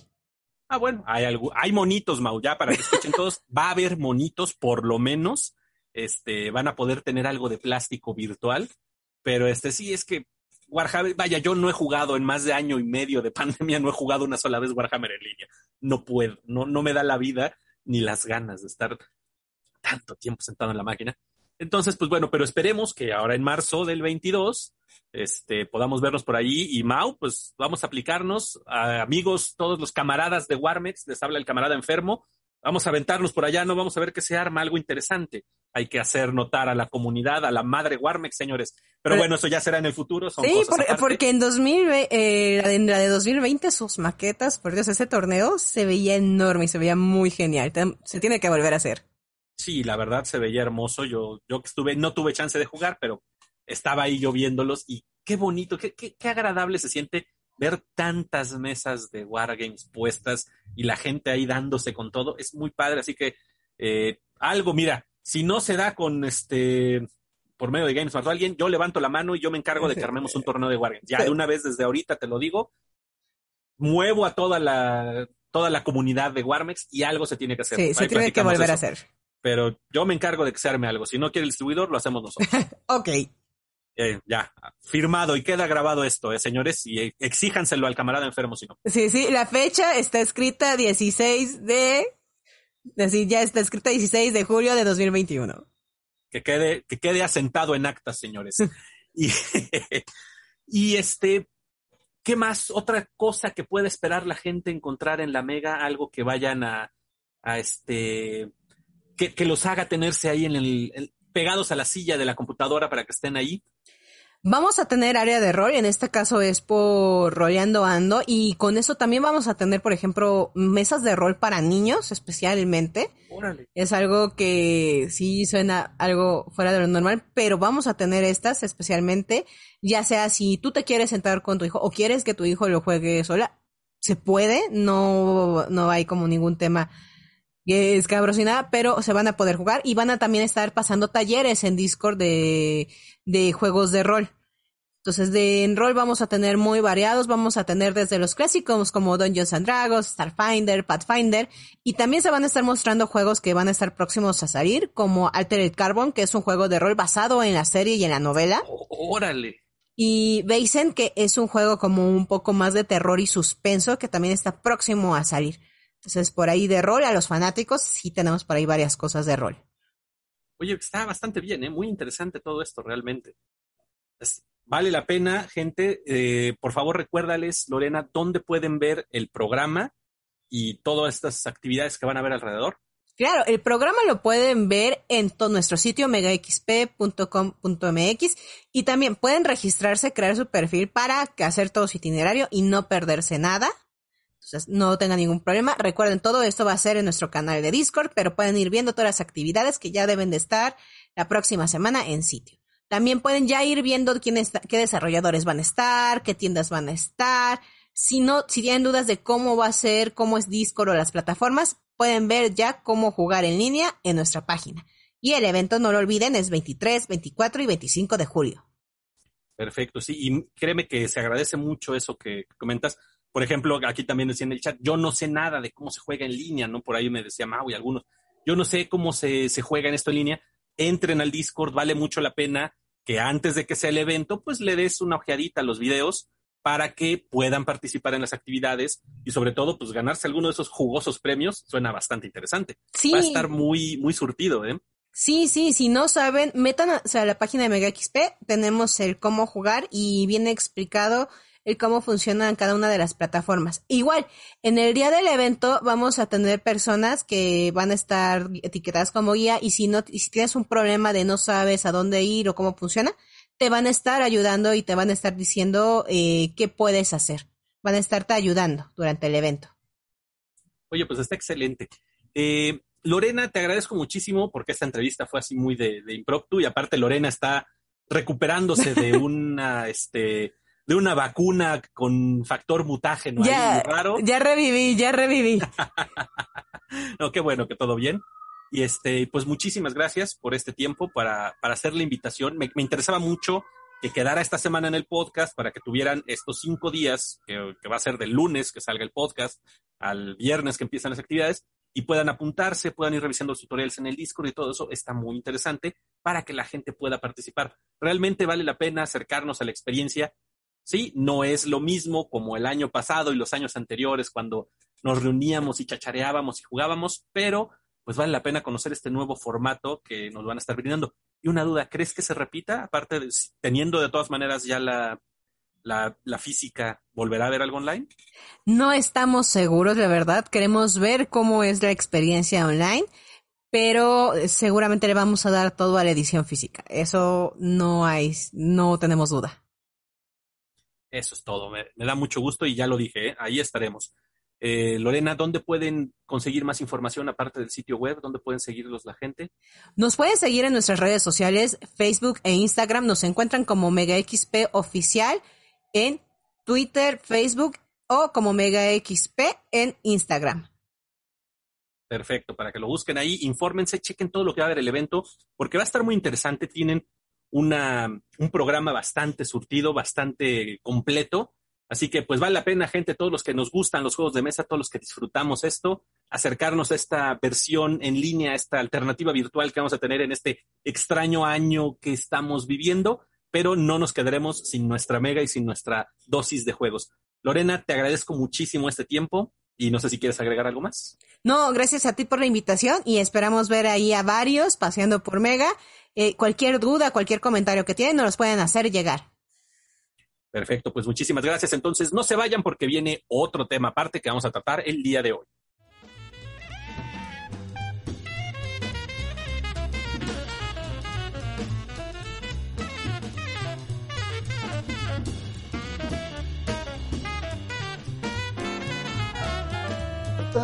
Cuarta, cuarta edición. Y este, pues ya de ahí que quieras. O sea, le entré a War Machine, le entré a Flames of War, le entré a el que se pega la O sea, sí he jugado mucho de todo. Battlefield Gothic, este, Blood Bowl, uh, no sé, N muchos. O sea, me gusta probar todos los juegos para decir si me gusta o no me gusta. Entonces, por lo menos lo intento y ya si me gusta, ya. Ya me da miedo empezar uno nuevo porque si me gusta es horrible. Ay, no, está, está muy cabrón. Eh, déjame nada más repetir porque, bueno, ahorita les menciono cuál fue el pedo. Pero me acompaña mi querido amigo Chomer, como escuchaban, todo un veterano, todo un venerable en los Wargames aquí en México que lleva 31 años jugando Wargames de miniaturas. Y estoy repitiendo esto a los que nos estén acompañando en la transmisión en vivo, porque el pendejo del enfermo se le, se le olvidó apretar el botón de grabar, así que no se escuchó nada más la parte del inicio, pero bueno, no se escucharon las burlas y las demás estupideces, pero en fin, vamos a empezar entonces el tema que, que anuncié precisamente para, para esta entrevista o esta plática, es los espacios para jugar Wargames de miniaturas. Esto es algo muy particular porque si bien pues un, se juega en una mesa a final de cuentas como cualquier juego de mesa, teóricamente, los wargames de miniaturas, por lo menos los que yo conozco y salvo excepciones que podemos, este, no es momento ahorita de definir si Aristeia, Blood Bowl, este, Underworld, o cosas por el estilo, pueden o no considerarse como wargames, no entremos ahorita en ese debate, pero en cuanto a los wargames de miniaturas, así ya formalmente hablando, los más pequeños son espacios de 90 por 90, por 90 y algo por 90 y algo, ¿no? Pensando en X-Wing, por ejemplo. Sí, o sea, pensando en X-Wing, o sea, si es que lo más chico es un, vamos a poner, vamos a cerrarlo en un metro por un metro, ¿no? sí. Sí, o sea, pensando en, números cerrados, números redondos, un metro por un metro es lo mínimo para jugar un wargame de escaramuzas tipo X-Wing.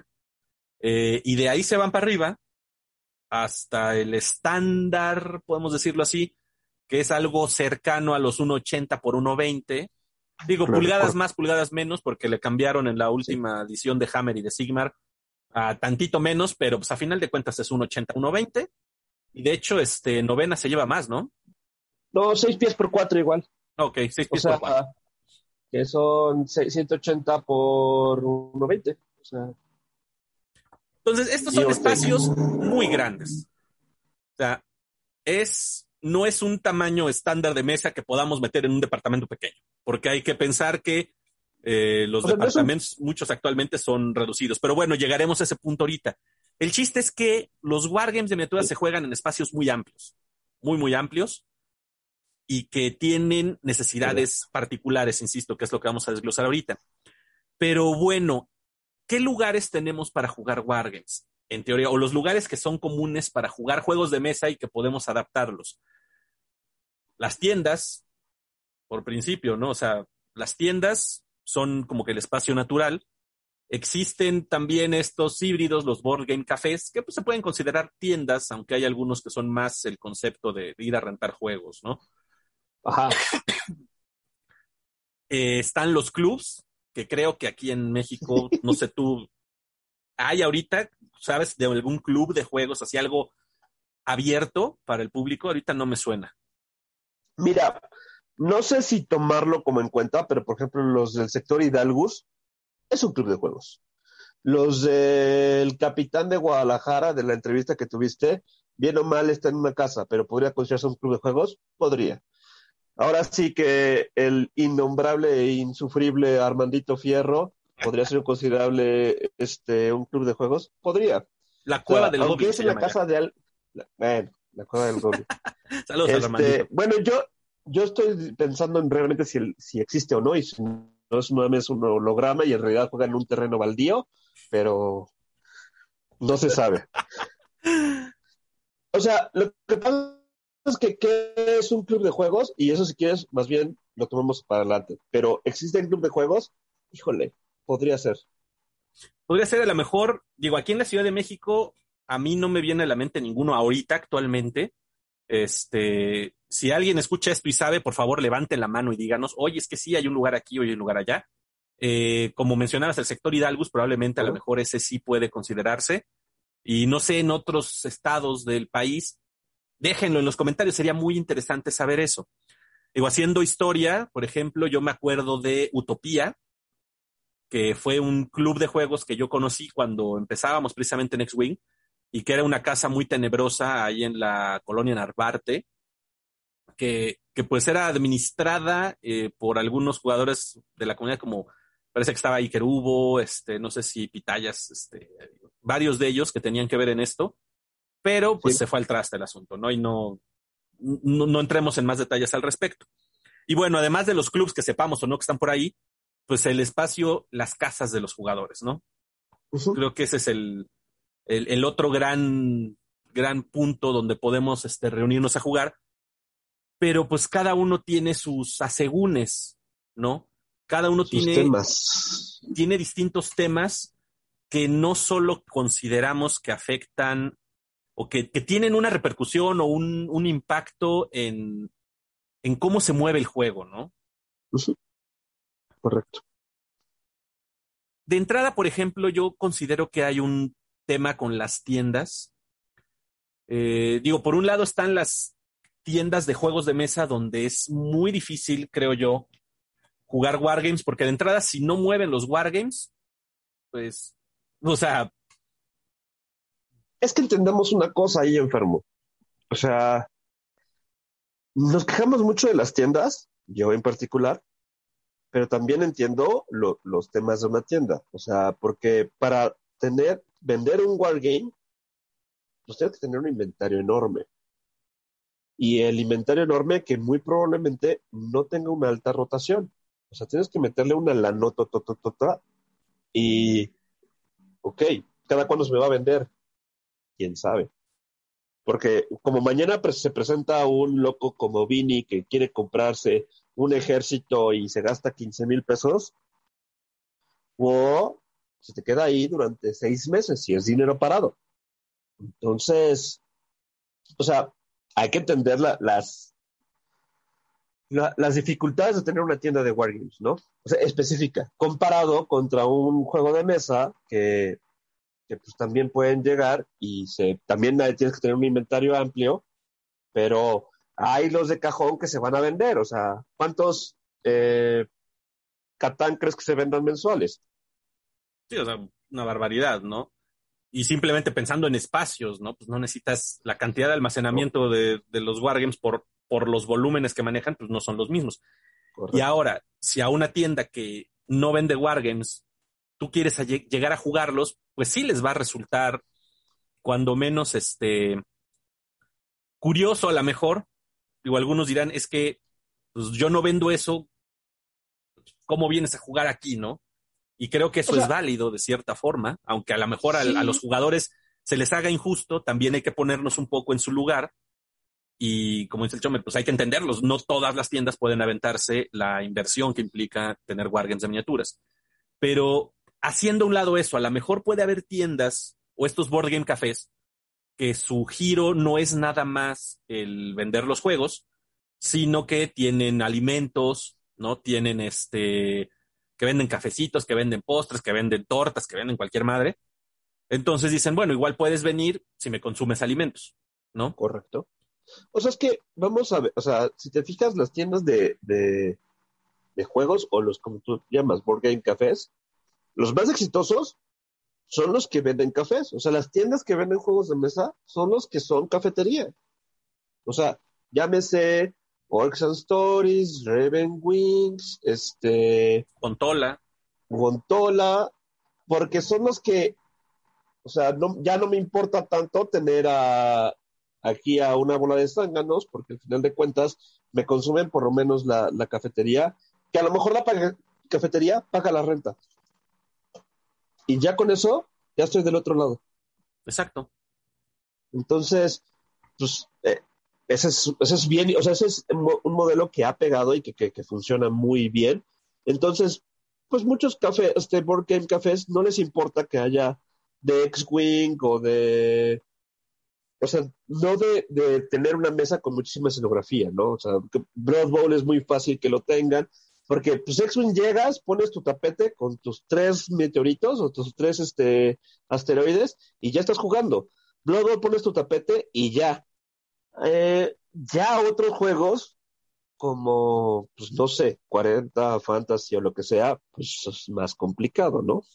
Es que ese es el punto al que iba a llegar ahorita. Ya no es nada más el decir la tienda maneja o no el juego, porque igual puede tener algunos este, extras que, que sí te abran las puertas pero el espacio. Estas mesas enormes de las que estábamos hablando, de entrada, pues por lo menos es lo de dos o a veces hasta tres mesas de, de, un juego de mesa chico, un juego de mesa de cartas, un juego de mesa con un tablero reducido, puede ocuparte tres veces el espacio. Simplemente pensando en ese tamaño, dicen, me vas a llenar el lugar con dos mesas de Wargames. Digo, y obviamente todo esto que estamos pensando es a lo mejor en tiempos normales. Ahorita con pandemia, todavía estos tiempos raros en los que vivimos, que hay que empezar en el distanciamiento y todo, pues sí a una tienda pequeña, una tienda como Orcs, precisamente, sí, con dos mesas de, de 40 mil llenas, güey. Ya, adiós. Y, entonces ahí sí ya se vuelve complicado porque dicen, yo podría tener seis personas jugando juegos de mesa, consumiéndome, y en lugar, en lugar de eso tengo cuatro personas que este, me van a ocupar durante, no sé, cuatro o cinco horas el lugar, y a lo mejor cada quien se toma un refresco y, un, y una baguette, ¿no? Por supuesto, pero veamos las tiendas especializadas que sí, y lo voy a poner muy entre comillas, que sí se dedican a Wargames y tienen mesas. Calisti tiene tres mesas. Quest tiene una y, bueno, dos y cachito. Este, no, yo no he visto las nuevas, pero pues tenía dos mesas. Entonces, bueno, tres y apretado, va, sí, o sea.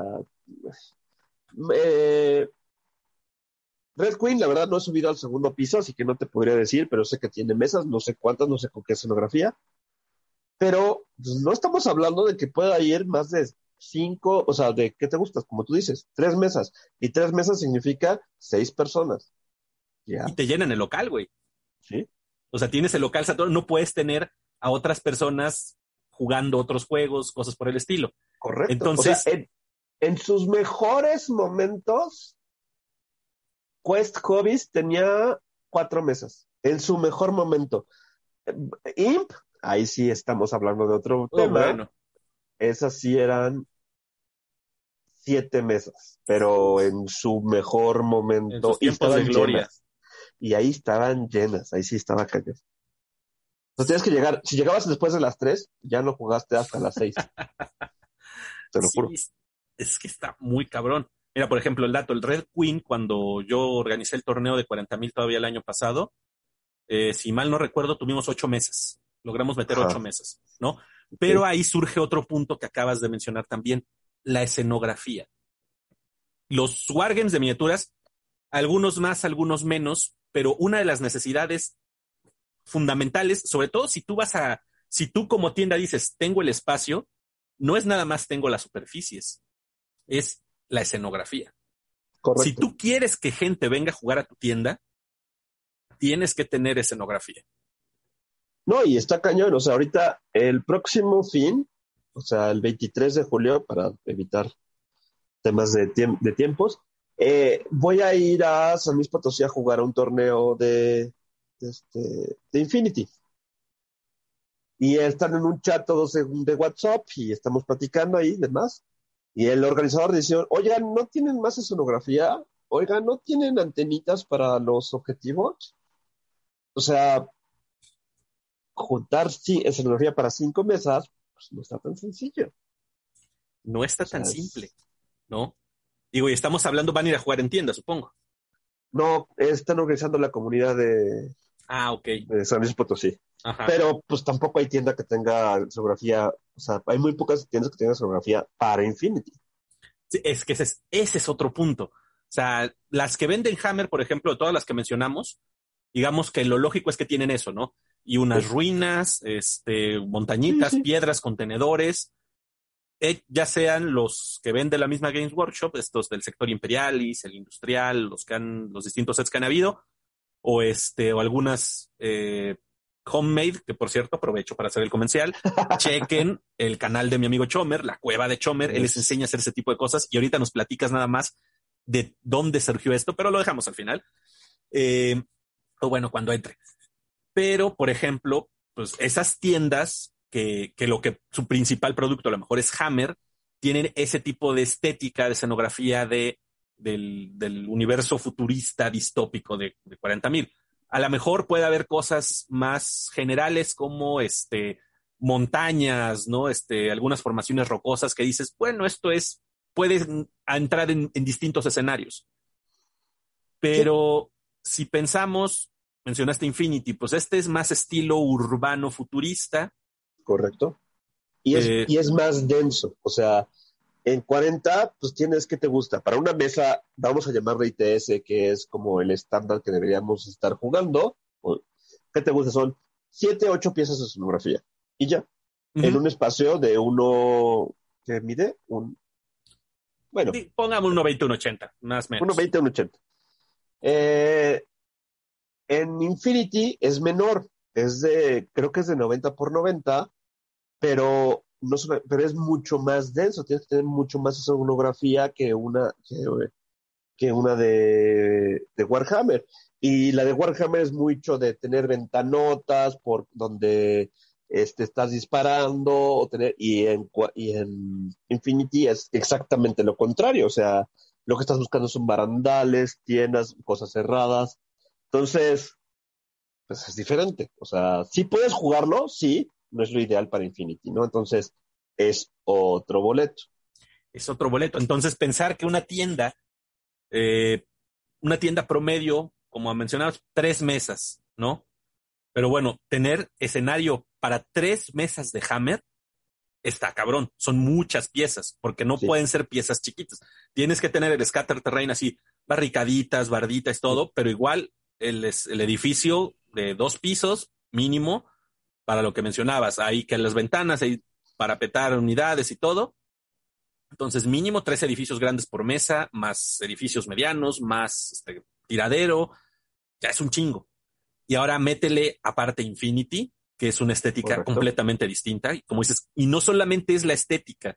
A lo mejor muchas veces cuando nos ponemos a jugar un juego, podemos obviar la estética. Yo lo he hecho, que digo, voy a jugar esto y, ay, pues para Star Wars Legion no quedan mucho unas ruinas, pero estirando mucho la liga, pues te vas a Naboo y ahí sí es un tipo de estructuras así, órale, juega, ¿no? Va. Pero Marvel Crisis Protocol. Sí, o sea, ese, es, urbano, güey. Es urbano. Pero no, y aparte, urbano no futurista. Exacto, urbano no futurista. Vámonos a Volt Action. Es semi-urbano, pero eh, mediados del siglo pasado. Y es otra escala. Es otra escala. Además, es otra escala. No puedes usarlos en los mismos.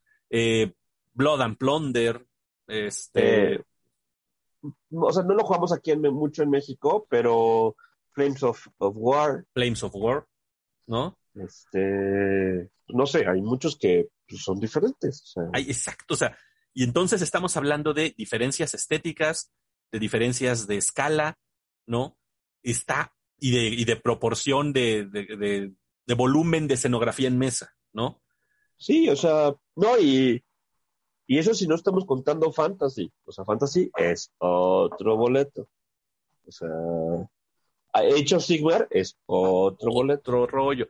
Entonces, le empezamos a meter todas esas variables y está cabroncísimo decir, va a haber una tienda que te pueda ofrecer el lugar para que juegues el juego que quieras, ¿no? O sea, no, pero también vamos a, ser sinceros, enfermo. O sea,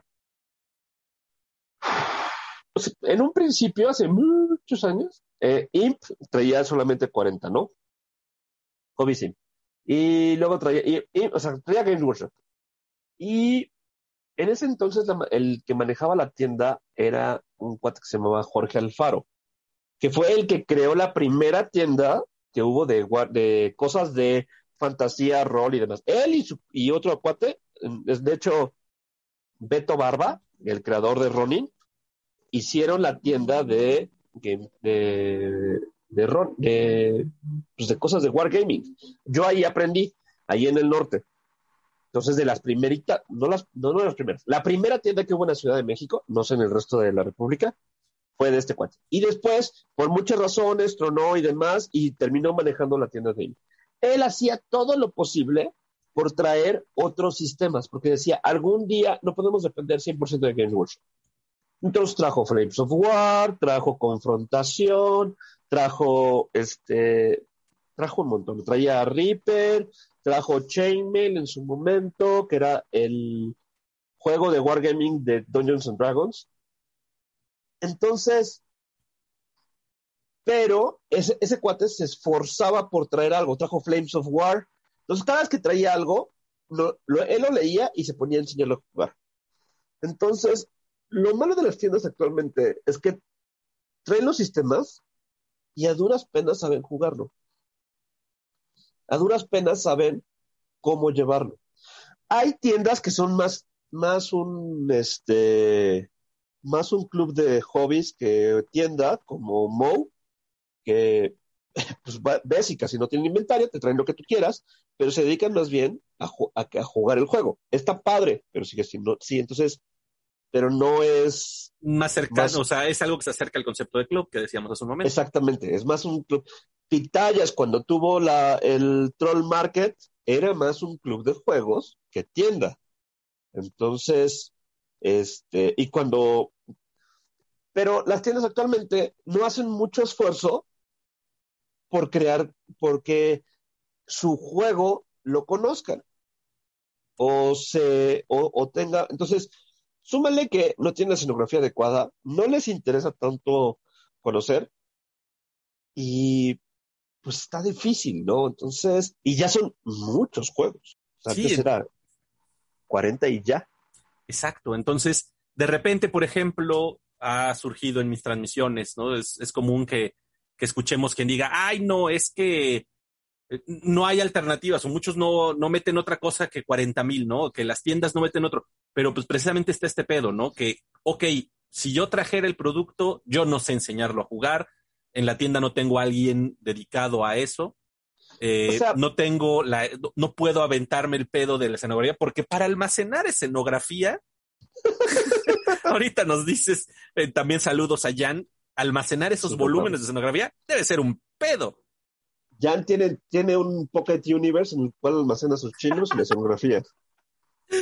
¿La teoría es eso o que tiene este varias bodegas de estas U Storage o alguna madre así? No, no, porque ¿dónde guarda sus chinos que le pintan? No. Pues ahí mismo viven en las bodegas, güey.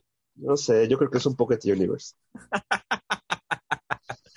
Entonces, precisamente con, con es, todas esas complicaciones, pues sí se entiende que, que de repente de las alternativas que tenemos para jugar, ya hablamos de tiendas de juegos de mesa en general, está cabrón, por espacio y porque no tienen escenografía. Las tiendas de Wargames, las, las pocas tiendas especializadas que hay, en, en los casos te ofrecen para su sistema de juego con espacios reducidos, pero es difícil que puedan aventarse a tener varios sistemas y tener un espacio grande pensando en si quiero cinco, siete mesas, como decías, de los tiempos gloriosos de IMP, es complicado, ¿no? la otra alternativa, ah, perdón, ¿qué vas a decir? A ver, quiero que entendamos una cosa, porque siempre hablamos de IMP, pero IMP fue un caso muy particular, porque era, el dueño era, o sea, quiero poner esta situación porque decimos, es que el IMP, sí, pero fue por una situación muy particular en ese sentido, porque el dueño era el nieto del dueño de Vancomer y tenía un fideicomiso, bueno, tiene un fideicomiso tan grande que el tipo no tenía que hacer absolutamente nada en su vida. Le gustaban mucho los wargames y como le gustaban mucho los wargames y ya estaba casado y no tenía que hacer, creó la tienda para escaparse de su esposa todos los días, literal. Hasta que llegó un momento en el y mantuvo a Imp, aunque no vendiera nada, porque pues no necesitó vender nada, ¿no? Hasta que llegó un momento que empezó a tener hijos y su esposa le empezó a, a demandar más tiempo y demás. Entonces ya o sea, cerró IMP, ya dejó de mantener a IMP y pues, dividió IMP en diferentes este, locales y se quedó nada más lo que hoy es. Entonces entendamos una cosa que también entendemos, o sea, porque volvemos al mismo punto, entendamos a los dueños, es decir, IMP se mantuvo artificialmente, no porque fuera un buen negocio. Es, es que, sí, haciendo ese paréntesis, la recordamos con mucha añoranza, ¿no? A mí me tocó conocer IMP en sus tiempos de gloria, aunque no jugaba Wargames, y era un lugar que realmente no existe uno igual. No existe uno igual aquí en México, por lo menos. Pero pues sí, como dices, es, es complicada la perspectiva como negocio y eso ya es un tema aparte que podríamos hablar aquí con, con gente a lo mejor que, que ha incursionado en las tiendas. Pero pues es pensar que, sobre todo aquí en la Ciudad de México, con los costos de las rentas, mantener un lugar de ese tamaño, la renta ha haber sido una cosa irreal.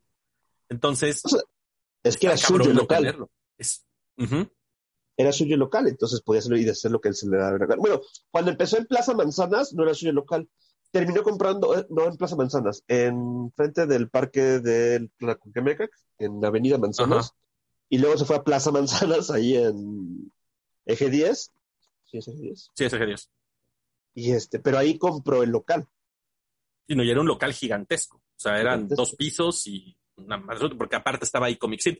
Pero bueno, insisto, es un paréntesis cultural en las anécdotas muy bonitas, pero, pero sí es algo que, que no podemos exigirle a las tiendas actualmente, ¿no? O sea, a un negocio, o sea, realmente es injusto que, alguien llegue y, diga, es que ninguna tienda es como Imp, no, porque las condiciones de Imp eran otras, ¿no? o sea, difícilmente, o sea, tiendas aquí, insisto, en la Ciudad de México, las tiendas grandes hay muy pocas y con todas esas complicaciones que, ya mencionamos ahorita, es difícil esperar que una tienda nos ofrezca todo. ¿no? Es decir, muchas mesas, distintos sistemas de juego que me proporcionen ya la escenografía y llegar y jugar es complicado. Por eso se limitan más. Si vendo workshop, pues tener escenografía para Sigmar y 40.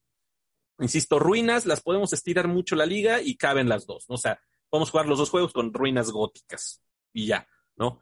Ondas por el estilo. Y decía yo, la otra alternativa que tenemos los jugadores de Wargames son nuestras casas. Correcto. ¿No? Y entonces ahí es donde entramos muchos, me parece, por lo menos de la gente que yo conozco, que, que pues la opción es, yo juego en mi casa, yo tengo, eh, dependiendo, ¿no? A lo mejor tengo más o menos escenografía para uno o varios sistemas de juego, se empieza a volver un caos. Pero. O sea, mira, es, es, es, complicado también en casa, pero es más sencillo en, determinado punto. Eh, o sea, tiene sus pros y sus contras. Yo conocía una vez a un cuate que se llamaba bueno, Armando, súper curioso. Tenía, y este, yo cuando estaba yo en la universidad, tenía todos los ejércitos de 40 mil. Todos. O sea, su familia iba muy bien. Y tenía en el cuarto de servicio hasta arriba de su casa dos mesas. Entonces le decía, yo quiero jugar 40, pero no tengo con quién jugar 40 porque no conocía tiendas. Entonces compraba todos los ejércitos e invitaba a sus amigos a que jugaran con sus ejércitos. Era muy interesante. Pero tampoco se puede hacer eso. También, cuando yo empecé a jugar, y tenemos la anécdota súper chistosa mis amigos y yo, eh, jugábamos y jugábamos en el, en el piso de, una de las casas porque no teníamos una mesa del tamaño. E incluso la, la cajita egipcia de la mamá de unos amigos era un rino.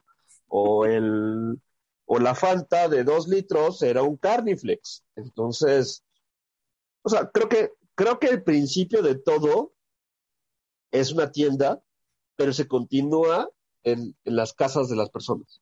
Pero, y ahí vienen muchas cosas, ¿no? Obviamente empiezas con la escenografía que puedes, o sea, unos libros, una Fanta ahí de un refresco de dos litros para poder simular algo. Entonces deja de ser menos pro que ir a una tienda, pero eventualmente se va haciendo cada vez más interesante, ¿no? Entonces, yo aquí tengo un tablón de, de un metro por ochenta, que ahí lo tengo atrás de mi vitrina. Obviamente tengo escenografía, que no voy a platicar dónde está. Este, pero es complicado, o sea, al final de cuentas. Y, y tiene un detalle que es el más grave para mi gusto y es que no haces comunidad. Exacto. Y ahorita quiero que abordemos ese tema. Ahorita vamos a llegar a ese punto. Pero precisamente dices, ok, yo voy a tener los wargames en mi casa y a lo mejor tu, tu amigo está armando. Hijo, quiero imaginarme qué, qué tamaño de cartera para poder aguantar esos chingadazos de tener todos los ¿De ejércitos. O de su ah, papá. De, de repente sí. Pues sí.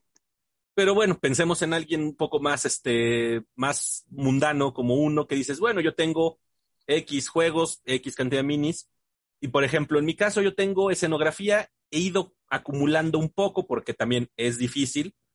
Y que compro un poco de esto, compro un poco del otro, construyo un tanto de esto.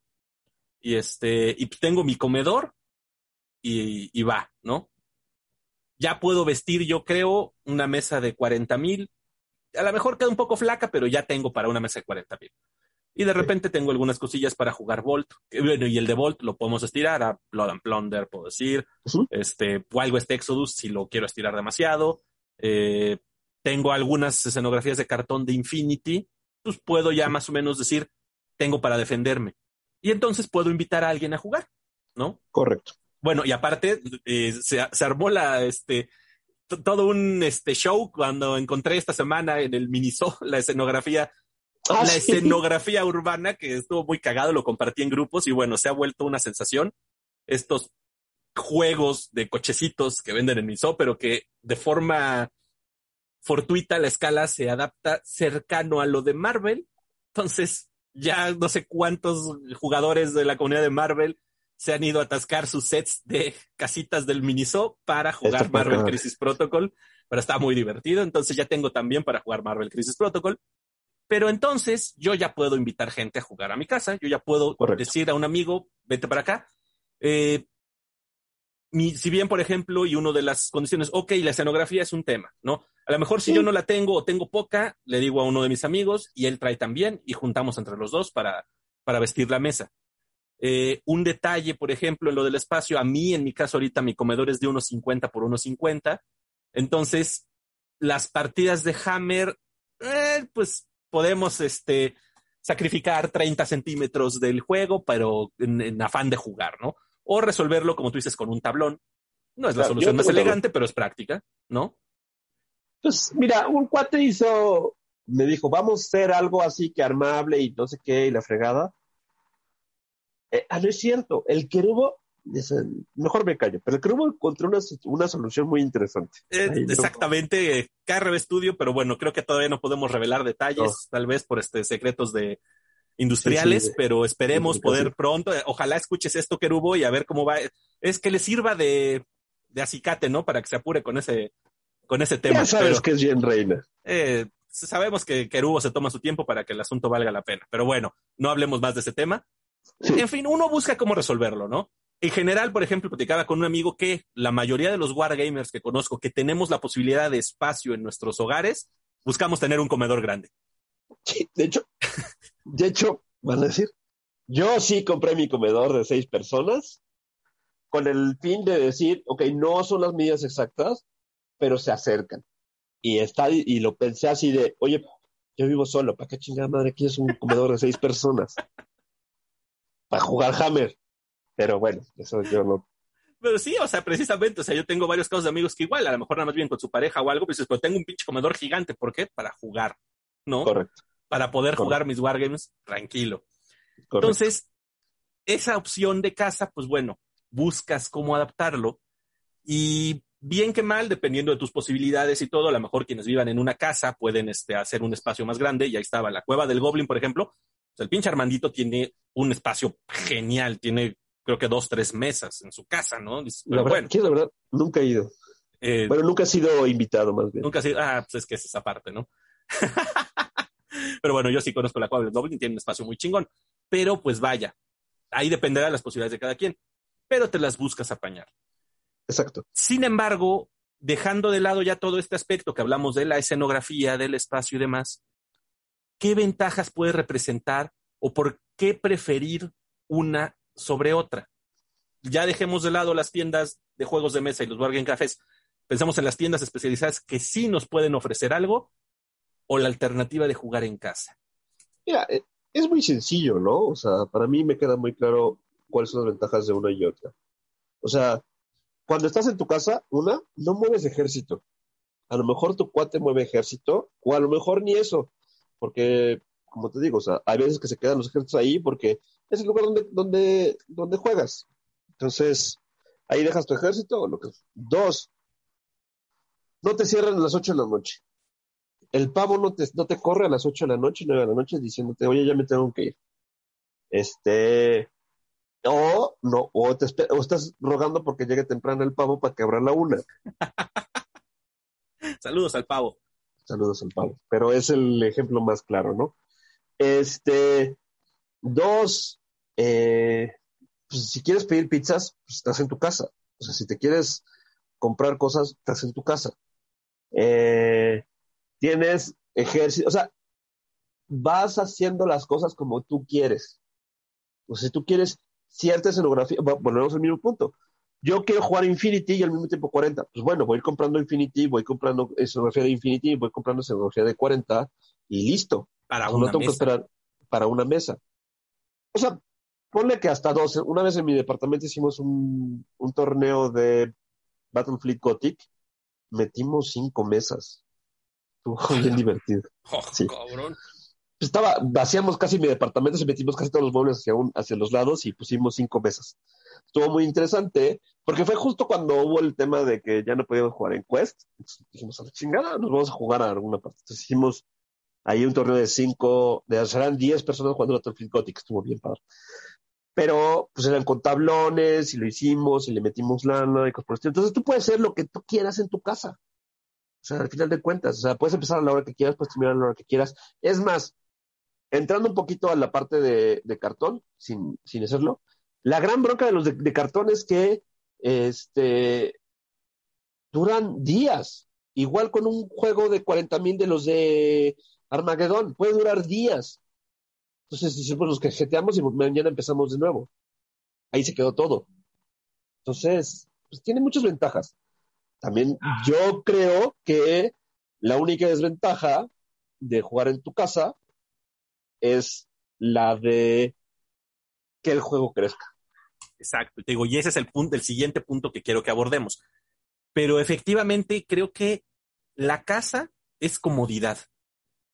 Yo puedo este, citar a un amigo el viernes a las 6, 7 de la noche porque ya ese día tenemos más holgura con el trabajo y quemando los suficientes family points para el estratagema de jugar en casa, pues puedo decir, nos estamos aquí hasta las 11 de la noche, 12 de la noche, porque así le he hecho, ¿no?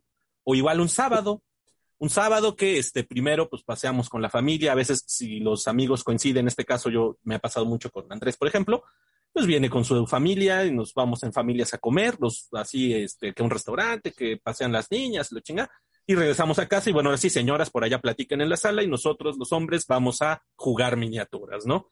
Y es hasta que reviente el asunto, ¿no? Nos dan las 11, 12, 1 de la mañana, no importa, podemos estar aquí porque de repente es, oigan, ya queremos cenar, bueno, pedimos unos tacos, hacemos una pausa en el juego, comemos los taquitos y todo y seguimos jugando. Es muy cómodo.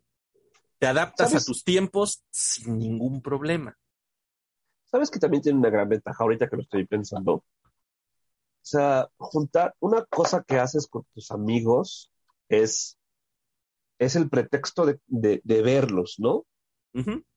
Entonces, muchas veces, o sea, oye, pues te quiero, o sea, los hombres no, no vamos por un café. Exacto. o sea, no, no vamos como las señoras de, ay, sí, mira, me voy a reunir con un café con mis amigas. No, nosotros tenemos como que hacer algo, o por lo menos los que somos ansiosos, como tú comprenderás. Exacto. Entonces tenemos como que hacer algo. Y está bueno ahí porque entonces hacemos algo. Nos estamos jugando y estamos haciendo y ves a tu amigo. O sea, porque vamos a ser sinceros. Tú eres muy buen amigo de, este Andrés, ¿no? Si no vieras, si no fueras a jugar con Andrés, ¿lo verías? son más raras las ocasiones y generalmente si nos vemos es vamos a comer con las familias, ¿no? Y nos vemos para un desayuno, nos vemos para una comida pero es raro, como dices, el decir vamos a, a, la casa y nos sentamos a, platicar en la sala, es raro. Exacto. Es, así con, los amigos, o sea, entre niños, es, es raro, ¿no? Efectivamente. Entonces yo, por ejemplo, lo hago con mis amigos en Dungeons and Dragons, o sea, porque es chistoso, hasta una vez a la semana nos reunimos, pero la primera hora y media, dos horas, es para cómo estás, cómo te ha ido, cómo está familia, bla, bla, bla, bla, bla. Sí, sí, pues como lo hicimos el viernes, ¿no? Nos reunimos, y se nos fue la mitad del tiempo este que, convivimos platicando, chismeando, pasándola, ay, vamos a jugar un rato, ¿no? Pero sí, efectivamente, es, es el pretexto para la convivencia, ¿no? Entonces, jugar en casa tiene un chingo de ventajas. Tiene realmente para, para uno como jugador, dices, tiene muchas ventajas para mí. Pero ahora vamos a pensar en el otro lado. ¿Cuáles son las ventajas o por qué buscaríamos jugar en tienda? Tú has tenido ambas experiencias. Tú juegas en casa y tú has jugado en tienda. ¿Qué ventajas tiene irse a jugar a la tienda? Pues muy sencillo. O sea, es que entendemos dos cosas bien importantes, ¿no? ¿Para qué juegas? O sea, hay mucha gente que juega para convivir y hacer y tener un hobby y está poca madre. Y conoces a más gente y echas desmadre, o sea, porque yo a usted lo conocí debido al hobby, ¿no? O sea, en ese sentido. Y gracias a eso, pues conoces a mucha gente que es muy afín a ti y está padre. Pero si no fueras a una tienda o no estarías dentro de una comunidad, no la conocerías. Si jugaras con...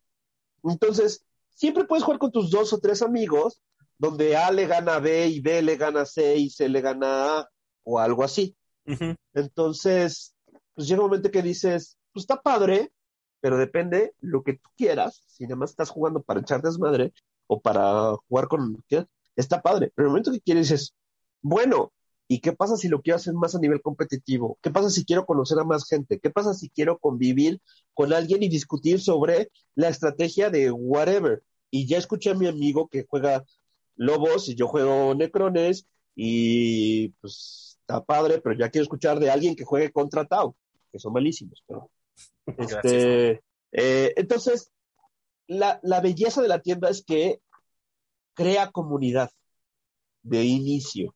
Entonces, como crea comunidad, o sea, yo no, yo no conocería a Kerubo, a Pitayas, a, a, a N a Johnny, a tres cuartas partes de la gente que juega Wargame Games si no fuera por la tienda, a la chingada. Esa es una, conoces comunidad. Y dos, generas competitividad. Y hay, o sea, a la gente que le gusta, o, o entonces, por ejemplo, los de octava los que juegan octava en la casa de Armandito, les encanta la parte de este de narrativo, ¿no? Así de yo, mi Dios, va a ir a conquistar tu castillo y también. Entonces puedes conocer a gente que le gusta eso y irse para allá. O gente que quieres, no, pues yo quiero ir a competir hacia Estados Unidos como los X-Wing. Ahorita acaban de, acaban de terminar el Mundial de X-Wing. Perfecto. O sea, se van o sea, cuatro veces que Hugo y Andrés han ido a participar a Estados Unidos hacia los mundiales o X. Entonces, ¿qué? Andrés jamás había conocido a Kerubo si no fuera por una tienda. Tal cual. Entonces, cosas por el estilo. O sea, no es competitiva solamente, no es pero es generar comunidad y generar cosas que probablemente no puedes encontrar con tu mini grupito que tienes en, en tu casa. Ya. Son, es que son las dos perspectivas y son bastante interesantes verlas así. Podemos casi, casi resumirlo. Digo, y ahorita vamos a hablar de otros puntos, pero en tu casa juegas narrativo y en la tienda juegas competitivo. Digo, es obviamente simplificándolo, ¿no? Pero Sí. está muy cabrón que alguien en su casa haga un torneo. Digo, salvo casos eh, como el que mencionaste de Battlefleet, o a lo mejor si nos vamos ahí a la montaña podemos organizar un mini torneo, pero pues igual entre Correcto. cuates, ¿no? Pero Correcto. si quieres ya hacer algo con comunidad, con jugadores que vienen de distintos lados, que a lo mejor no son amigos entre sí, pero que precisamente sé que si yo voy a un torneo me voy a enfrentar a distintas personas con distintas perspectivas, con distintos ejércitos que cuando juego con mis amigos, pues yo sé, este güey va a traer Space Marines y voy a jugar contra Space Marines, ¿no? O sea, y siempre que me preparo a jugar es, ya sé contra qué voy. Pueden variar las listas, pueden variar este, la configuración del juego, pero a final de cuentas, pues podemos decir, es pan con lo mismo. Sí, Pero tú vas a una tienda y te enfrentas, conoces gente nueva. A lo mejor juegas con alguien a quien nunca le has hablado y que probablemente nunca le vas a volver a hablar, pero Sí. tienes una experiencia de juego distinta. correcto. No, y sabes que está muy padre. O sea, insisto, yo el, próximo fin voy a ir a San Luis Potosí. Va a venir Rigel, que jamás lo cono- no lo conozco, o sea, no lo he visto nunca en este en, en vivo, que es el que el cuate que, que está llevando más o menos Infinity. Va a venir, de aquí nos vamos a, a la Ciudad de México y de aquí nos vamos a ir a San Luis Potosí. Nos va a recibir un cuate de San Luis Potosí que no tengo, nunca he visto en mi vida y creo que jamás he cruzado más de dos palabras, a que nos va a dar asilo en su casa para ir al día siguiente a un torneo con gente que jamás he conocido y que no he cruzado más de 10 palabras con él, con ellos. Y me están ofreciendo hospedaje, transportación y demás por ir. Exacto. Es completamente distinto. Tú difícilmente invitarías a un desconocido a tu casa. Correcto. Y entonces, la otra vez, o sea, cuando dije que iba a ir a Estados Unidos a competir y estaba con un cuate, me dijo, oye, si vienes, dime, yo paso por ti al aeropuerto y te llevo al hotel. O sea, cabrón. mandé. O sea, me, me acabas de ahorrar 60 dólares. O sea, nada más por pasar por mí y dejarme al hotel, ¿no? Y dices, no, manches, no me cuesta nada. O sea, es curioso toda esa, esa comunidad que se genera y esas cuestiones intrínsecas que se generan, ¿no? Sí, exacto. O sea, es, es completamente distinto. Y entonces, pues no podemos decir que una sea mala y la otra no. No. Y que además, por ejemplo, no hemos visto otra perspectiva de las tiendas. Que, ok, ya hablábamos ahorita de los que tenemos la oportunidad, la- las posibilidades de decir, tengo un comedor grande, tengo un espacio adecuado, puedo guardar escenografía en mi casa. Pero lo platicaba con alguien, es más, somos como que los señores, ¿no? O sea, somos los que ya poder- tenemos nuestra casa. A Sí, lo mejor algunos que, adquisitivo. ¿eh? Poder el poder adquisitivo, a final de adquisitivo. cuentas. No, y la independencia. Puede Sí. ser que a lo mejor algunos, este, más jóvenes, pero que sean, este, privilegiados, que digan, ay, pues, la casa de mis papás, pero tengo el espacio, y me dan chance, ¿no? Porque Bueno, yo me acuerdo hola. cuando era niño que, este, a veces teníamos que salir corriendo de casa de mis amigos porque era, ya llegó su papá del trabajo y no quiere ver squinkles aquí. Entonces era, chingale, pero bueno, estábamos jugando Nintendo, bueno, Nintendo, o sea, Nintendo o Atari, ¿no? O sea, y Sí, salíamos corriendo porque ya había llegado el papá. No quiero saber si de repente están jugando dos squinkles y llega el papá que no le gusta ver a nadie en su casa y tiene el comedor lleno de monos Por- claro. del, del chamaco, ¿no? O sea, no Por todo el mundo tiene esa posibilidad. Entonces, sobre todo lo que le decía, los señores tenemos chance a lo mejor en nuestras casas, pero alguien que sea este, a lo mejor un, alguien más chavito, alguien que viva con roomies, ¿no? O este, o alguien que sí es independiente, pero tiene uno de estos departamentos de 60 metros, 50 metros, donde tienes una mesa, pues, una mesita de café y ahí comes. Sí. Pues dices, ¿dónde voy a poner un lugar? Yo no puedo ni poner un juego de mesa, ¿no? Correcto. Entonces, la tienda es una muy buena alternativa para quien en su casa no tiene espacio, para Mira, quien en su no casa no tiene los accesorios y todas esas cosas. O sea, es que también tenemos que entender una cosa. O sea, la tienda tiene que ser, y ahí es la, mi queja amarga, tiene que ser el, el lugar donde un novato puede ir a aprender. Entonces, porque puta, yo me encabronaba cada vez que llegaba un novato y, y lo veía que uno de los gandallas del juego le estaba poniendo una madriza. Che, hijo de puta, o sea, eso no se tiene que hacer. La tienda es para que le enseñes a una persona, no para que abuses de ella, ¿no? Pero eso da, o sea, eso significa que al final de cuentas, o sea, porque yo fui a una tienda y me enseñaron a jugar ahí. Entonces, este, pues todos deberíamos estar ahí, ¿no? O sea, todos, o sea, ¿te pueden enseñar tus amigos? Sí, pero pues un círculo de amigos es, tiene sus límites. Entonces la tienda no solamente es tu comodidad o la demás, sino también tiene que ser el lugar donde te pueden enseñar. Y es que es una necesidad muy cabrona que ahora que lo mencionas, porque yo he visto en, los comentarios que me dejan en las transmisiones o, o, gente que me manda mensajes y demás, me dicen, oye enfermo, yo quiero aprender a jugar, pero aquí no hay tienda o no conozco a nadie. A alguien que quiere empezar a jugar de cero, y bueno, pensemos que hay tienda, ¿no? Alguien que no tiene amigos en esto, y que quiere empezar a jugar, la alternativa natural, la alternativa lógica es, voy a ir a una tienda. Y la tienda, en teoría, debería ser quien le dé esas herramientas, quien le dé las facilidades no solo de espacio y de recursos, sino también de enseñarle a jugar. Sí, pero también ha, pasado un fenómeno muy interesante a través de la, de la pandemia, ¿no? O sea que ahora ya estamos enseñando a través de, de, digital. TTS, de digital. De TTS o lo que sea. O sea, yo le he enseñado a varias gente a jugar Infinity. O sea, porque Roger me los manda diciendo, ah, tú explicas mejor, hijo de la chingada, pero bueno. Ahí me tienes enseñándole a jugar a Arena Infinity. ¿Por qué? Porque no encuentra a alguien en la tienda, o no hay quien en la tienda le enseñe, o nada más lo hagan en una tienda. Entonces, las, yo creo sinceramente, que las comunidades tienen que estar arriba de esas dos cosas. O sea, de jugar de tu casa y de jugar en tu, este, en la tienda, que el mejor ejemplo es la, es la Federación de Blood Bowl. Sí. La Federación de Blood Bowl está arriba de las tiendas y de, las, y de, jugar en tu casa. Entonces, está una cuestión de, de Facebook que ellos organizan su torneo y fueron el último fue en un bar. O sea, no fue en una tienda, fue en un bar. Insisto, tienen la ventaja de que pones tu pinche tapete y ya estás ahí. Pero fue en un bar. Y este, te echaste en el, en el, en tu costo del torneo te incluía una, una hamburguesa y una chela de litro. Estaba poca madre, fueron buenos premios, la chingada, pero la Federación de Pro dice, vamos a jugar, ¿dónde? Donde quieras. ¿Cuándo? En esta semana. Ya. Entonces, cuando las federación, cuando las comunidades son tan grandes y tan fuertes y, tienen compromiso, se hacen cosas. Yo con la, con la venia de la, de la federación hice un torneo, hice una liga para novatos, de los cuales salieron siete jugadores nuevos para la liga. Y así, pero esas son cuestiones que tiene que hacer cada una de las comunidades. Entonces, sí, o sea, si me preguntas, ¿qué es mejor eh, jugar en la, en la tienda o en, la, o en una casa, la respuesta no binaria sería tener una comunidad fuerte.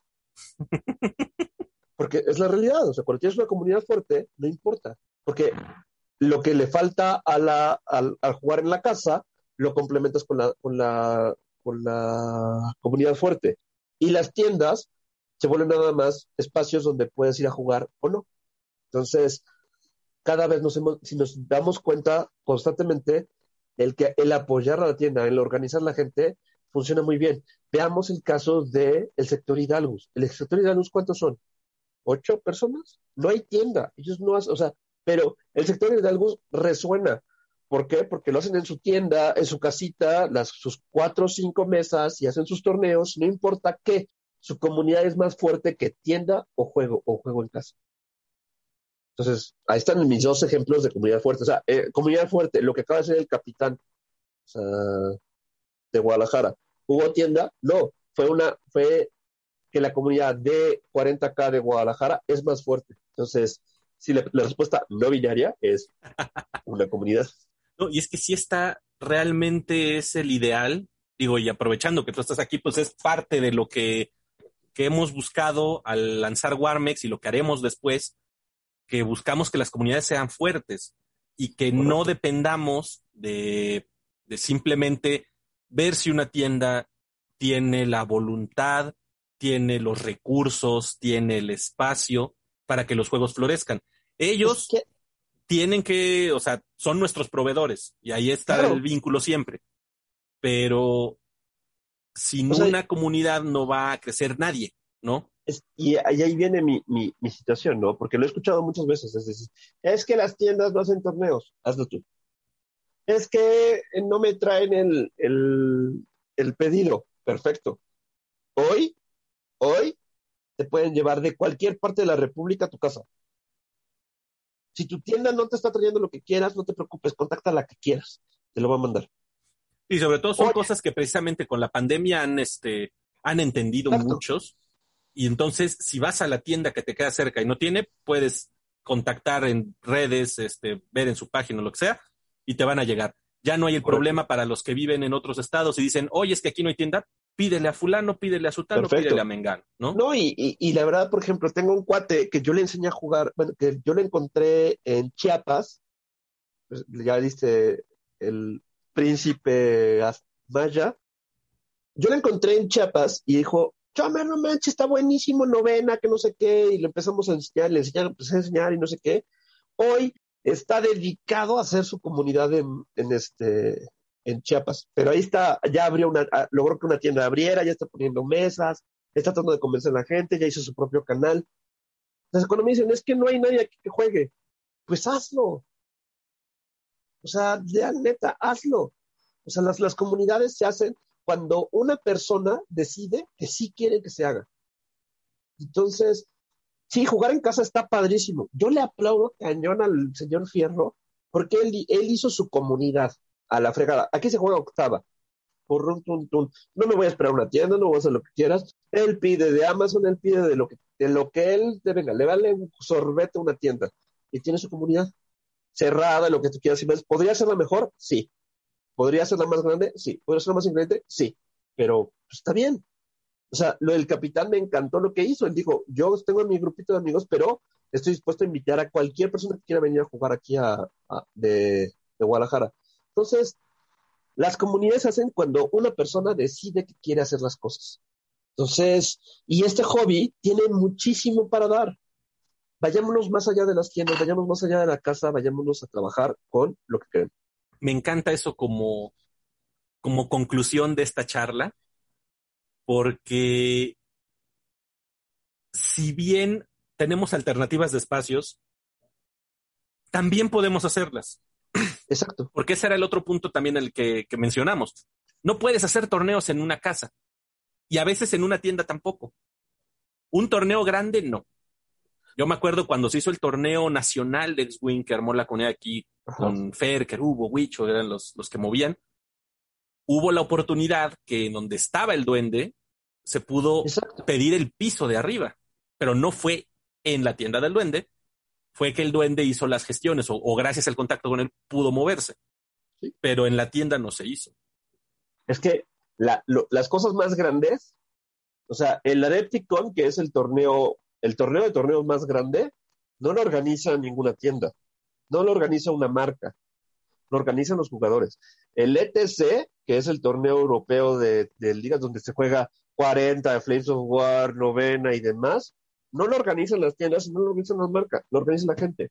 En Europa lo que más hay son clubes de juego. Es lo que más hay.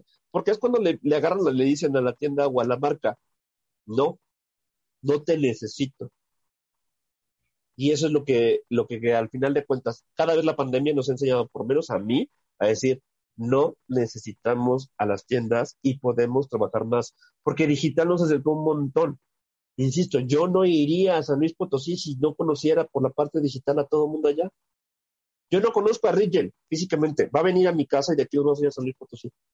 O sea, hoy he llevamos la comunidad de novena, llevamos cerca de 10 torneos internacionales en este año y medio, donde no conozco a nadie, pero ya me dijeron que cuando vaya a Nueva York, pues me van a recoger y me van a llevar al hotel. Pues como tú dices, la conclusión para mí es do it. No te esperes. Está muy padre eso. y que se entienda, ¿no? Aquí no es nada en contra de ninguna de las dos posturas, ¿no? Creo que todo aporta, pero siempre y cuando el juego sea fuerte. Si no tienes con quién jugar, ahí está cabrón, ya sea que tengas tu casa o haya una tienda, si, si nadie se acerca ahí a jugar, está el carajo y no vas a poder disfrutar el hobby, que es lo que nos mueve a todos los que estamos aquí. No, pero por ejemplo, si para eso hicimos Warbex, ¿no? Para que. Oye, yo vivo en. ¿Cuántos? O sea, y que, y que sí ha funcionado, bendito sea el Señor. Sí. O sea, de. Oye, yo vivo en Tegucigalpa de los Palos. Ah, yo vivo a dos horas de ti. Súper bien. O sea, eso es lo que tratamos de hacer con Warmex. Este. Y no estoy diciendo que las tiendas no sirvan. Para nada. Lo que. Lo único que me gustaría decir que las tiendas se pongan sus manly pants y hagan las cosas que tengan que hacer. O sea, pero no lo vamos a lograr si no le logramos, si no le exigimos a la tienda algo, si no le enseñamos a la tienda de no te necesito. O sea, ¿sabes cuántas tiendas se le acercan a la federación de, Blood Bowl para decir yo te patrocino? Hazlo en mi tienda. ¿Por qué? Porque ya no van las, ya no van ellos a buscar las tiendas, las tiendas van a buscarlos a ellos. Y dicen, no, no te preocupes, yo te pongo unas mesas, yo lo hago, yo te estoy haciendo esto porque quieren que los jugadores compren su producto. Pero entonces ahí la tienda, digo, la comunidad puede poner sus condiciones. Y ojo, esto lo hemos tenido en pláticas privadas. No es pensar que las comunidades abusen y digan, y dame las cosas más barato y este, hazme descuentos. No, sino simplemente decir, aquí vamos a venir a jugar, pero de aquí nos vamos a ir a la otra y no puedes hacer un gesto, ¿no? Claro, no puedes banear a nadie que venga de otro lado y no vas a reclamarle a nadie si se va a jugar otro lado porque estás hablando de la comunidad en su conjunto, no de tu grupo de jugadores. Correcto. Entonces, o sea, lo que hace la comunidad de X-Wing, ¿cuál es la tienda oficial de X-Wing?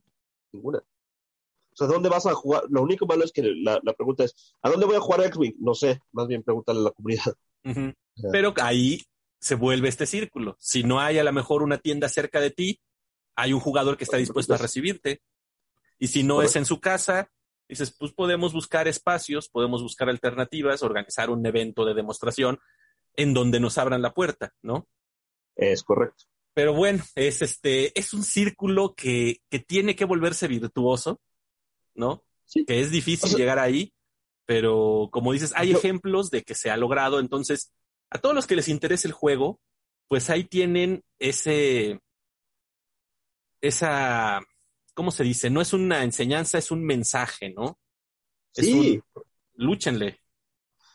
O sea, de hecho, mira, tocando un, un, tantito aparte, pero sí. O sea, la cueva de Chomer nació, o sea, porque ya lo habíamos dicho. sí, eso quería, esa ayuda. La cueva de Chomer nació porque queríamos organizar un torneo. Bueno, es cierto, vamos más para atrás. El capitán de, del equipo mexicano es un cuate que vive en Chicago. Eso, no, quiero hablar del tema, pero. Y este, su hermano dijo, oye, vamos a hacer un torneo en Mérida. Queremos hacer un torneo en Mérida. ayúdanos ustedes, porque ellos ni hablan español, ¿no? Pero tienen familia en Mérida. Y dijimos, va, suena interesante, vamos a verlo. Y pues vamos a decir, y otro cuate dijo, pues hagámoslo en Cancún, está mejor, o sea, trae más, suena interesante. Entonces empezamos a hacer la revolución y, y, de hecho se iba a hacer la revolución. Y el cuate dijo, bueno, pues vamos a hacer, este, para la escenografía, recorta, imprimimos cosas en papel y las ponemos ahí como escenografía. Y dije, ¿qué? No, no, no, no, no, no. Y, y comprarlas es inviable, o sea, porque pues comprar para 20 mesas está cabrón. Porque esperábamos 40 personas. Entonces, comprar escenografía para 40 mesas de, de Game Workshop es inviable. Ahí dije, a ver, yo me voy a poner a hacer la escenografía y me empecé a poner escenografía y vi que tenía talento y empecé a hacer esto. Y así nació Aprovecho. Después me dijeron, oye, pues ponte un canal de cómo lo estás haciendo. Me dije, nada, ¿cómo crees? Sí, sí, que me mándale. Y salió eso. Pero, ¿qué pasó? Una vez que empezamos a trabajar esa parte, que dijimos, vamos a hacer una novena y vamos, queremos hacer este, el torneo de...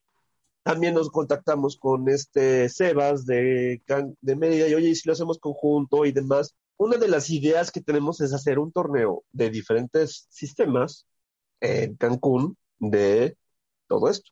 ¿Cómo nace? Pues porque la gente, porque queremos hacerlo. ¿Quién lo está organizando? Nosotros. nosotros queremos hacerlo y eventualmente queremos, o sea, estamos viendo si la comunidad de X-Wing también le quiere participar, la de, o sea, el nacional de, de, este, de 40 sea también en Cancún. No, o sea, la pandemia paró muchas cosas y tenemos que volver a retomarlo, pero la idea está y muy probablemente lo vayamos a hacer, ¿no? ¿Qué significa esto? Que no estamos esperando a ver quién organiza el torneo. No estamos esperando a ver quién hace el nacional de lo que sea. Lo vamos a hacer con una u otra razón. Lo que hemos logrado ahorita con, toda la comunidad, con Warmex y demás, es acercar a todas las comunidades. Para que el, día que se, que se haga en serio, pues esperemos que la, que la comunidad de Capitán vaya al torneo de Cancún de 40K. O o las diferentes comunidades de Infinity que están regadas por toda la República vayan a Cancún a, este, a participar en Nacional. ¿Cancún está lejos? Tal vez, pero pues es el lugar turístico más interesante que se nos ocurre. Está muy bien. La verdad está muy chido, porque también hacerlo aquí en la Ciudad de México estaría del carajo. O sea, de entrada, ¿quién quiere venir aquí a, Exacto. o sea, la inmundicia?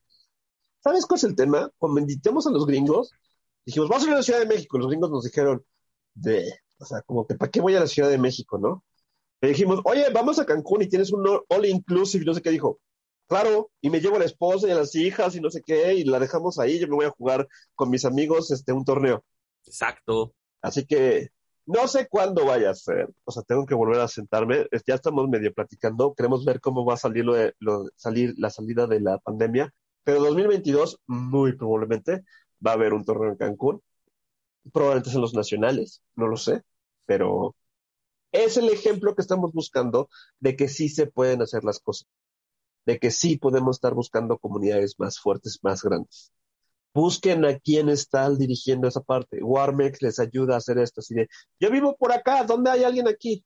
O sea, Veracruz tiene como 800 comunidades que están jugando Warhammer, Infinity, Underworld, Blood Bowl. Estamos tratando de juntar todas las comunidades de Veracruz porque están regadas. Como Veracruz es un estado muy largo, y están desperdigadas por todas partes. Estamos tratando de juntar así, de a ver este de aquí y este de acá y este de acá.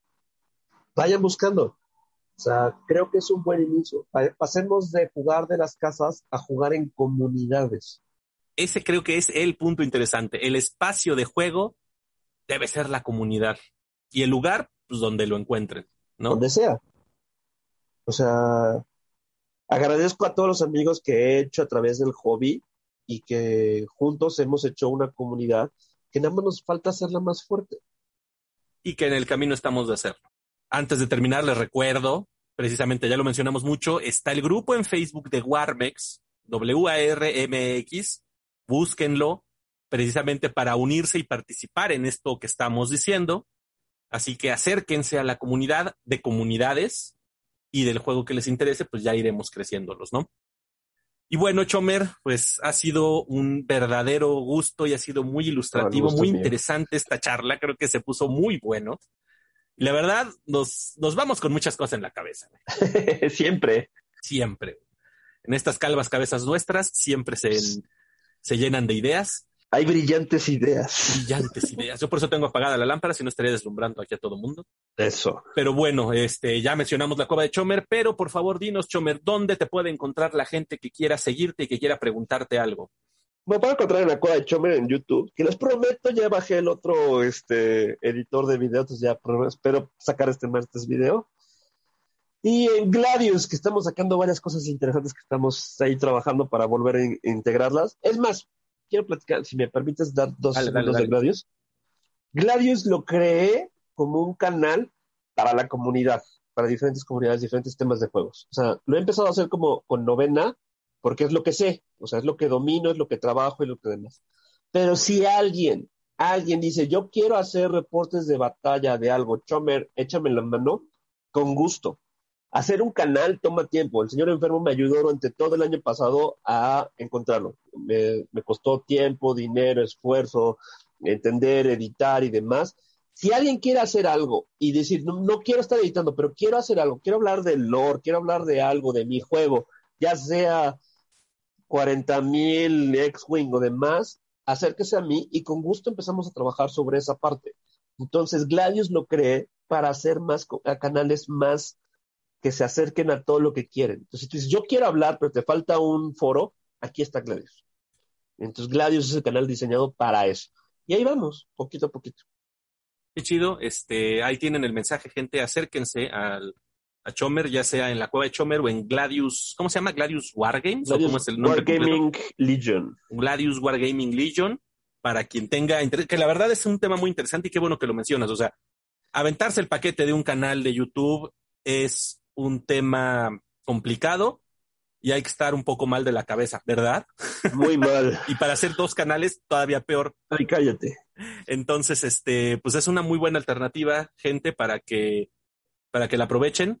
Entonces, en la cueva de Chomer y en Gladius Wargaming Legion pueden encontrar a Chomer y en la cueva todos los consejos de escenografía para aquellos que quieran jugar en casa, Sí. pues puedan hacerse algo sin sangrarse demasiado los bolsillos y además del estilo que quieran, ¿eh? Al principio hablábamos de que pues para 40 mil necesitas un estilo, para este Infinity necesitas otro, para Sigmar o juegos medievales fantásticos necesitas otro. Todos esos los ha abordado Chomer y seguramente vienen más cosas. Ahí yo ya le, le he aventado algunos buscapiés. Así que ahí seguiremos en eso. Está bueno. Pues mi querido Muchas Chomer, muchas gracias. gracias por acompañarme. Fue un gusto y no se vayan gente porque todavía hay más.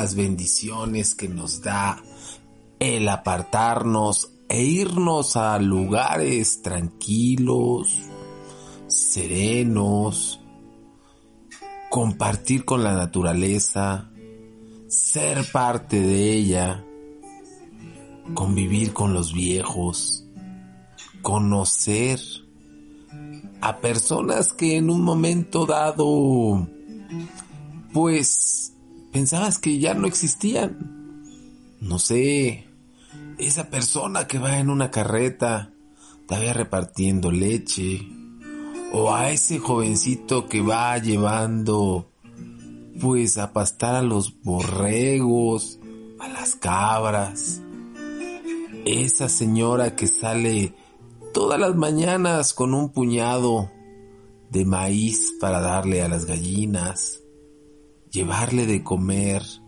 a los puercos, ver cómo está el ganado o ver cómo está esa pequeña milpita. Es muy padre. Creo que es un acercamiento a algo superior.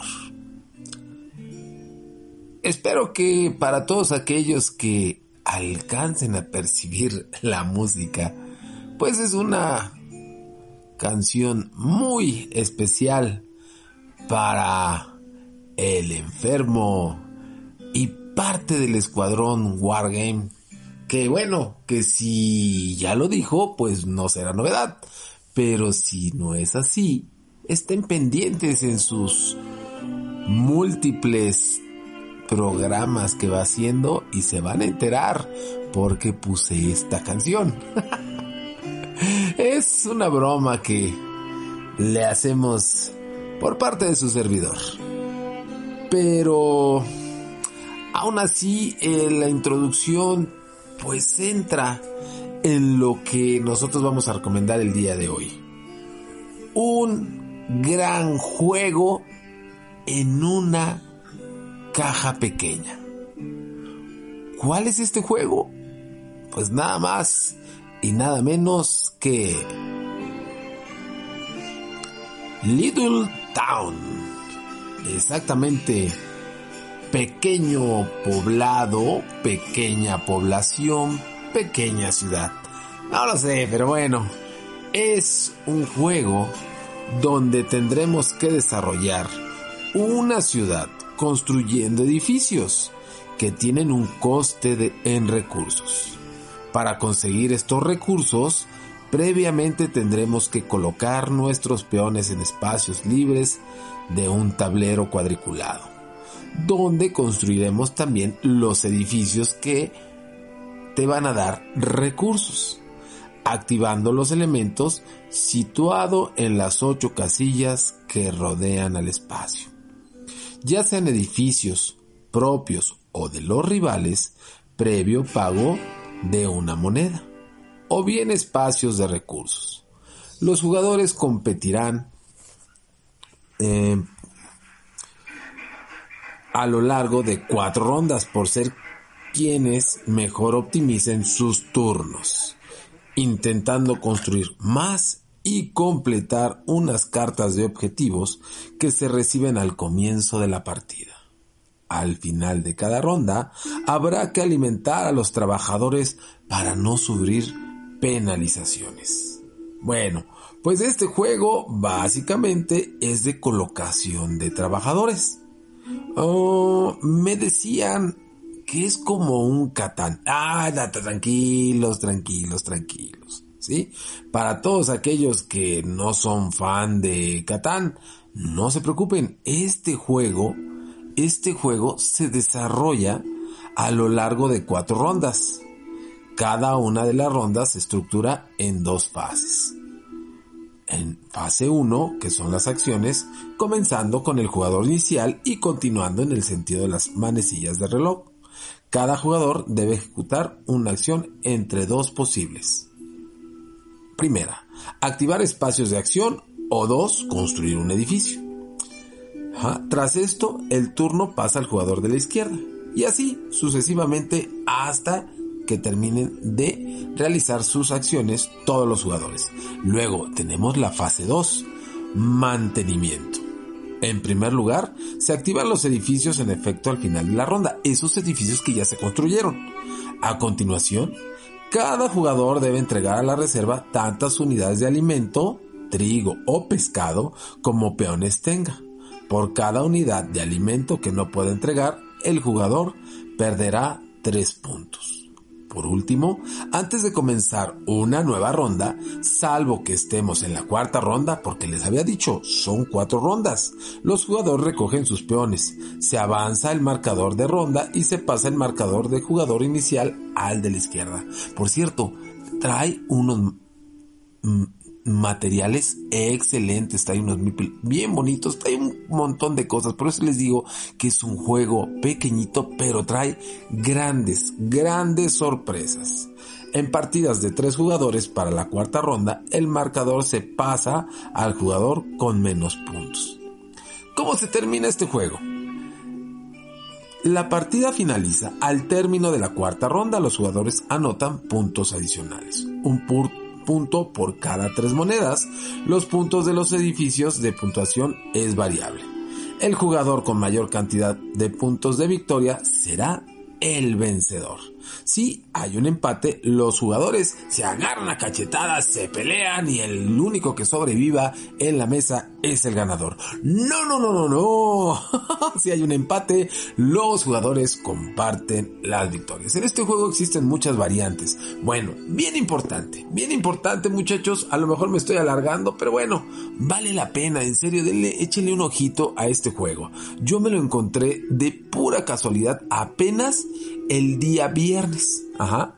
Y la verdad, le traigo unas ganas. Me lo mostraron, me hicieron más o menos una reseña del juego y me enamoré de él. Es un juego que creo que da mucho, mucho para que lo juegues y lo juegues. La recomendación que me hicieron es que de dos jugadores entra pero perfectamente bien para jugar. Entonces, pues dale una oportunidad a este juego Little Town, ¿sí? De 2 a 4 jugadores con una duración de 45 minutos. ¿Quién es el, el, editorial que lo hace? Halo. Pero ¿qué te crees? Me he encontrado con muchas sorpresas, muchas y agradables sorpresas que este juego lo podemos encontrar en español. ¿Por quién? Por TCG Factory. Entonces muchachos, pues váyanle checando, váyanle checando todo esto de los juegos que vienen en español. Si te cuesta un poquito de trabajo, pues aquí está una solución para ellos. Ya tenemos aquí en México, pues obviamente tenemos eh, Beer, tenemos también a GNX, también tenemos a, en este caso, TSG Factory, y también tenemos a Rakis, obviamente, sin olvidar Maldito Games, que cuesta un poquito más de trabajo conseguirlos, pero nada es imposible para conseguirlos. Entonces, muchachos, pues échenle un ojito, échenle un ojito a esto.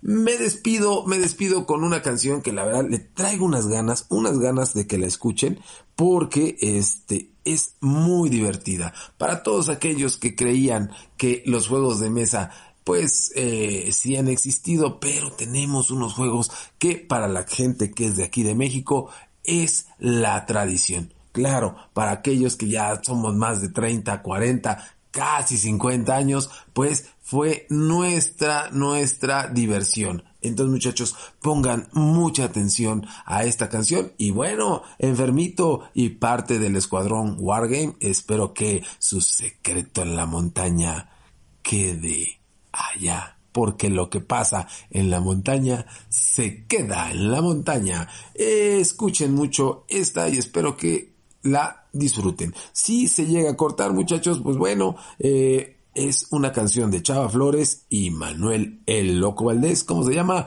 Pichicuas y escúchenla y disfrútenla mucho porque es una canción que la verdad tiene mucho mensaje.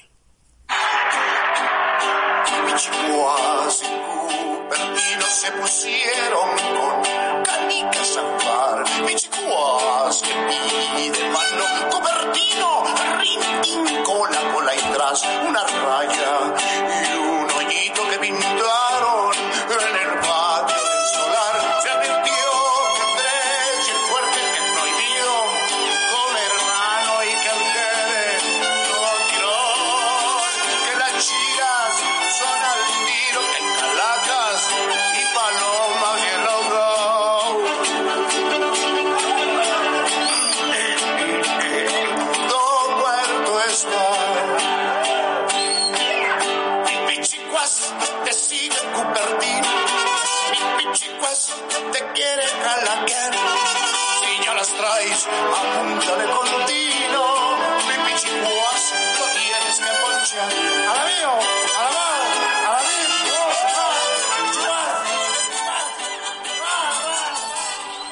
pues con permiso del enfermo, pues ahora sí nos tardamos, pero la verdad esta canción está de lujo, escúchenla, búsquenla, ya no va a dar tiempo de terminarla, pero es una gran, gran historia para todos aquellos que llegamos a jugar con las canicas, que eran nuestros juegos de mesa modernos hace muchos, muchos años, pero la verdad no la pasábamos bomba jugando canicas. Muchachos, diviértanse, tiren dados, eh, dejen a un lado la, la tristeza, la desesperación. Vamos saliendo, vamos a echarle ganas y vámonos porque nos vamos a jugar.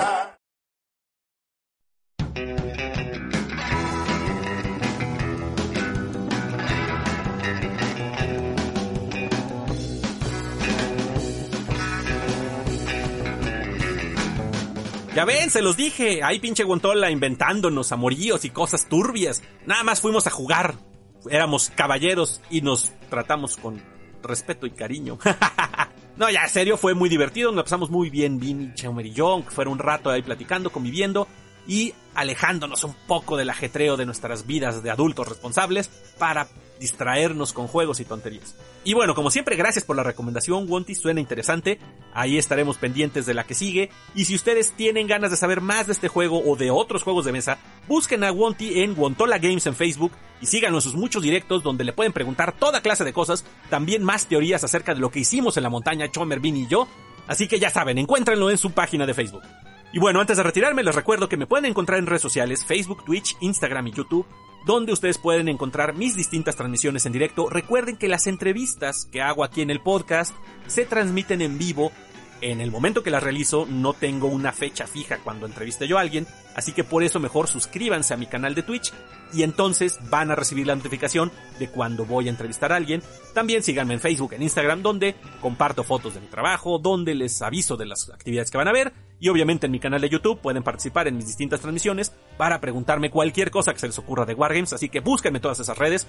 Y no me queda nada más que agradecerles como semana a semana permitirme acompañarlos en sus vidas diarias por disfrutar conmigo de este hermoso formato que es el podcast, compartir este gusto por escucharnos y gracias por dejarme entrar en sus vidas mientras se transportan, mientras hacen alguna labor en la casa, mientras lavan los trastes, mientras hacen ejercicio, pero sobre todo y muy importante, gracias por dejarme estar ahí junto a ustedes mientras pintan sus miniaturas, porque al hacerlo ustedes me abren los oídos y yo puedo colarme directamente en sus cabezas y susurrarles que compren más y más miniaturas para que sigan disfrutando de este maravilloso hobby. Cuídense mucho, por favor, y aquí nos escuchamos la próxima semana. Adiós.